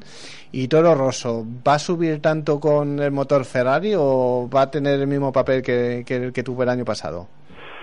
Pues hombre, una cosa es estar eh, suministrando motores a otra escudería y otra muy distinta es tener equipo propio. Entonces yo a Renault lo que le veo es fundamentalmente, esto es una obviedad, ¿eh? sencillamente que hay que adaptarse, que vuelven después de muchísimo tiempo, que el proyecto está rodando poquito y como decía Nenas, estuve leyéndolo hace poco, pues que, que hay sus cosas, ¿no? Las tienen que limar. Y a Toro Rosso, si te digo la verdad, le he prestado muy poquita atención. Eh, le, iré, le iré mirando qué, qué van haciendo, a ver Sainz mm, por dónde sale, porque esa fiabilidad que tuvo, me parece que hizo 160 vueltas, ¿no? Algo así. Eh, no tiene mala pinta, ¿eh? Pero tampoco, tampoco he echado un vistazo a equipo a equipo, a todos. Me he fijado bien, cuatro o cinco. Quizás la segunda tanda de test ahí tendremos un poquito más de verdad, ¿no? De dónde está cada uno. Sí. Y un, otra pregunta que te quería hacer es en tema de Red Bull. Eh, el motor mm, eh, Renault, entre comillas lo de Renault, porque es eh, renombrado bajo otra marca ahora, pues como ya se hizo en el pasado en algunas otras ocasiones, como Mecacron, Su- Supertech, como Asiatech, eh, si no me equivoco también, o Fomental. ¿Tú crees que realmente les va a suponer un handicap el motor a, a Red Bull? ¿O, o realmente eh, se va a subsanar y vamos a poder ver a Red Bull volviendo por sus fueros y plantando cara a Ferrari y Mercedes? Porque necesitamos competencia para los de eh, para las flechas plateadas como sea. Totalmente. Pues entre lo que decías tú antes, que Ferrari cuando pase a la acción de verdad con carreras reales, eh, posiblemente esté más lejos de Mercedes de lo que pueda parecer. eh, quizá Red Bull no esté tan lejos de Ferrari. Pero de momento nada, nada indica que se estén acercando mucho. ¿eh? Yo, yo veo un, un año muy parecido al año pasado. ¿eh? Bueno, que nadie se asuste, que Arturo iba a entrar en el programa. iba justamente detrás de Virutas y se nos ha adelantado que por nosotros es un placer estar contigo una vez más. Y la verdad es que siempre nos gusta hablar contigo porque nos transmites una información muy valiosa. Yo quería preguntarles a, a- a nivel ahora televisivo, eh, que se ha acabado la- las retransmisiones de Antena 3, eh, con lo cual le vamos a echar de menos ahí en, en- en tras- tra- tra- trasladando las palabras de Sí. los pilotos a- al resto de los mortales. Eh, ¿Cómo ves eh, la posibilidad de que la Fórmula 1 en España, cómo le va a afectar esto de que realmente sea un producto de pago por visión, pues bueno, pago por visión, no, pues eh, pago eh, realmente un producto que no es gratuito, como lo era antiguamente con, con vosotros, con Antena 3. ¿Tú crees que realmente se va a resentir la Fórmula 1 en España o realmente el ver- verdadero aficionado mm, o los aficionados que había hasta ahora se van a incorporar a la plataforma de Movistar y va a haber una audiencia suficiente como para que no corra peligro en la disciplina en este país? A ver, voy a respirar primero. es que esto mezcla muchas cosas que a mí me encantan, ¿no? Así un poquito de sociología, de la evolución de Telefónica con sus paquetes de televisión, etcétera. En primer lugar, yo lo que veo es que la apuesta de, de Movistar TV es una apuesta mucho más de nicho, siempre lo ha sido, con un equipo con una trayectoria espectacular. Lo hacen muy bien, eh, quede mal o quede bien, porque era en competencia nuestra, pero yo creo que lo, lo hacen muy bien. Son gente mm, eh, que lleva mucho rodaje en el mundo del motor pero son mucho más de nicho y mucho más técnicos que la retransmisión generalista que hacíamos nosotros. Sí. Entonces yo yo los veo más enfocados al, al, al pata negra, al, al aficionado, como, pues no sé, como soy yo, como son muchos del equipo que venimos desde crío siguiendo esto, pero de ahí a dar el salto y de pagar esos veintitantos euros al mes y tal, lo veo complicado. Telefónica se puede permitir eh, tener un canal deficitario, un paquete de, de deportes deficitario, porque lo puede compensar con otras cosas. Pero no veo yo una gran masa de gente, y mucho menos ahora que está Fernando tan, en fin, en una situación tan complicada, Carlos no acaba de, de sacar cabeza, lo veo muy difícil, ¿eh? muy complicado. Yo coincido contigo, Arturo. Sí, es que muy, eh, pero es muy difícil, o Sí. sea, es que vete a saber, o sea, igual hay un... Coincides bastante con mi, Sí, con sí. mi perspectiva, pero es más, eh, creo que eran unos entre unos 50.000 y 100.000 espectadores lo que muchas veces se publicaba, que tenían las carreras en Movistar. Y dado que el McLaren de momento no termina de arrancar, que Fernando mm, de momento este año parece que va a seguir sin opciones a luchar por el campeonato, eh, le puede pasar factura, ¿verdad? Sí, sí, sí, definitivamente. Yo estoy, estoy ahora mismo pensando, mientras me preguntáis, en el otro deporte que yo sigo así con, con bastante friquismo, que es el ciclismo. Eh, y desde el tirón que tuvo Perico, Miguel, Alberto, etcétera, eh, me estoy imaginando retransmitir Tour o Giro o algo así en, en, en codificado, o sea, en, en canal cerrado. Uf, Muy difícil, ¿eh? Muy complicado. Las siestas saldrían caras. Saldrían caras. Es que es una tontería porque si te pones en plan objetivo es poco dinero. Pero sigue habiendo esa tendencia de yo me voy al bar y lo veo allí. Y luego te gastas más que en pagar el abono. Pero no estás vinculado a la cadena, con lo cual eh, ese, ese conjunto de seguidores que, te- que, que estarían detrás de ti en abierto siempre, no lo veo en Movistar. ¿eh? Bueno, pues importante declaración. Yo creo que mm, hemos hecho de momento un repaso bastante bastante Interesante, sí. interesante. Y nada, te emplazo como siempre, Arturo, Arturo. Ya sabes que esta es tu casa, que puedes venir aquí cuando quieras. Que Y siempre la, que- la- que- la anterior vez que vino Sí. nos lo pasamos genial con él. Y la siempre verdad que es Juan me dé bien el número de teléfono, te aseguro que te Que presentaré bien. mezclas, los mezclas. Ya, ya. Pero bueno, yo os he seguido, los he seguido el juego cuando me habéis dicho virutas. Digo, Sí, bueno, sí, pues sí. me habrán puesto ese mote. No, no, no, no, no. Es que, Te aseguro que, es que no es la primera vez, o sea, Arturo. no es la primera vez que me confunde los números, por eso es tampoco que te tiene una letra un tanto especial. Ya, ya, ya lo comprenderás cuando vuelvas al estudio. Bueno, Pues nada, oye, muchísimas gracias a vosotros y un placer, ¿eh? un saludo muy grande, Arturo. Fuerte, hasta luego. Saludos de Murcia, chao. Bueno, Juan, pues la, la hora se nos echa encima, lamentablemente. Pues vamos directamente con nuestro siguiente invitado, en cuanto lo tengas disponible. Y, y sí que parece que más o menos empiezan a estar de acuerdo, ¿no? En que Mercedes tiene una temporada a priori en que todo pinta a favor de, un tercer campeonato, por mucho que nos preocupe la posibilidad de que, de que repitan de nuevo. Eh, Ferrari, Sí, van a estar un poquito más cerca, pero es como habíamos dicho, eh, y nos lo han confirmado tanto Albert como Arturo Durán, eh, que eh, son, eh, son- es un equipo que realmente en pretemporada hace un trabajo que luce mucho, pero después eh, normalmente cuando empieza la temporada suele estar un poquito más eh, lejos en sus cronos y no olvidemos, eh, a lo mejor son 0,2, 0,3 Bueno, Juan, segundos. que si me estima. tenemos al otro lado de- del teléfono a Virutas, que justamente tiene los tres minutos que nosotros tenemos de programa, con lo cual le presentamos. Muy buenas, Pues- Virutas. Bienvenido a la micrófonos. Bienvenido, Zapi. ¿Qué tal? Buenas noches. Bueno, teníamos muchas ganas de traerte aquí. Eh, eh, sé que es difícil, que estás en otra comunidad, pero bueno, uno de mis proyectos es traerte. Bueno, a ver, cual- cual- cualquier día de esto, quién sabe. Sí, sí, además es eh, la clásica persona, eh, permítemelo decir, Zapi, Mm. que eh, te pones a hablar con él y podrías tirarte 24 horas seguidas a hablar Porque de Fórmula 1 y soy muy pesado, es por eso.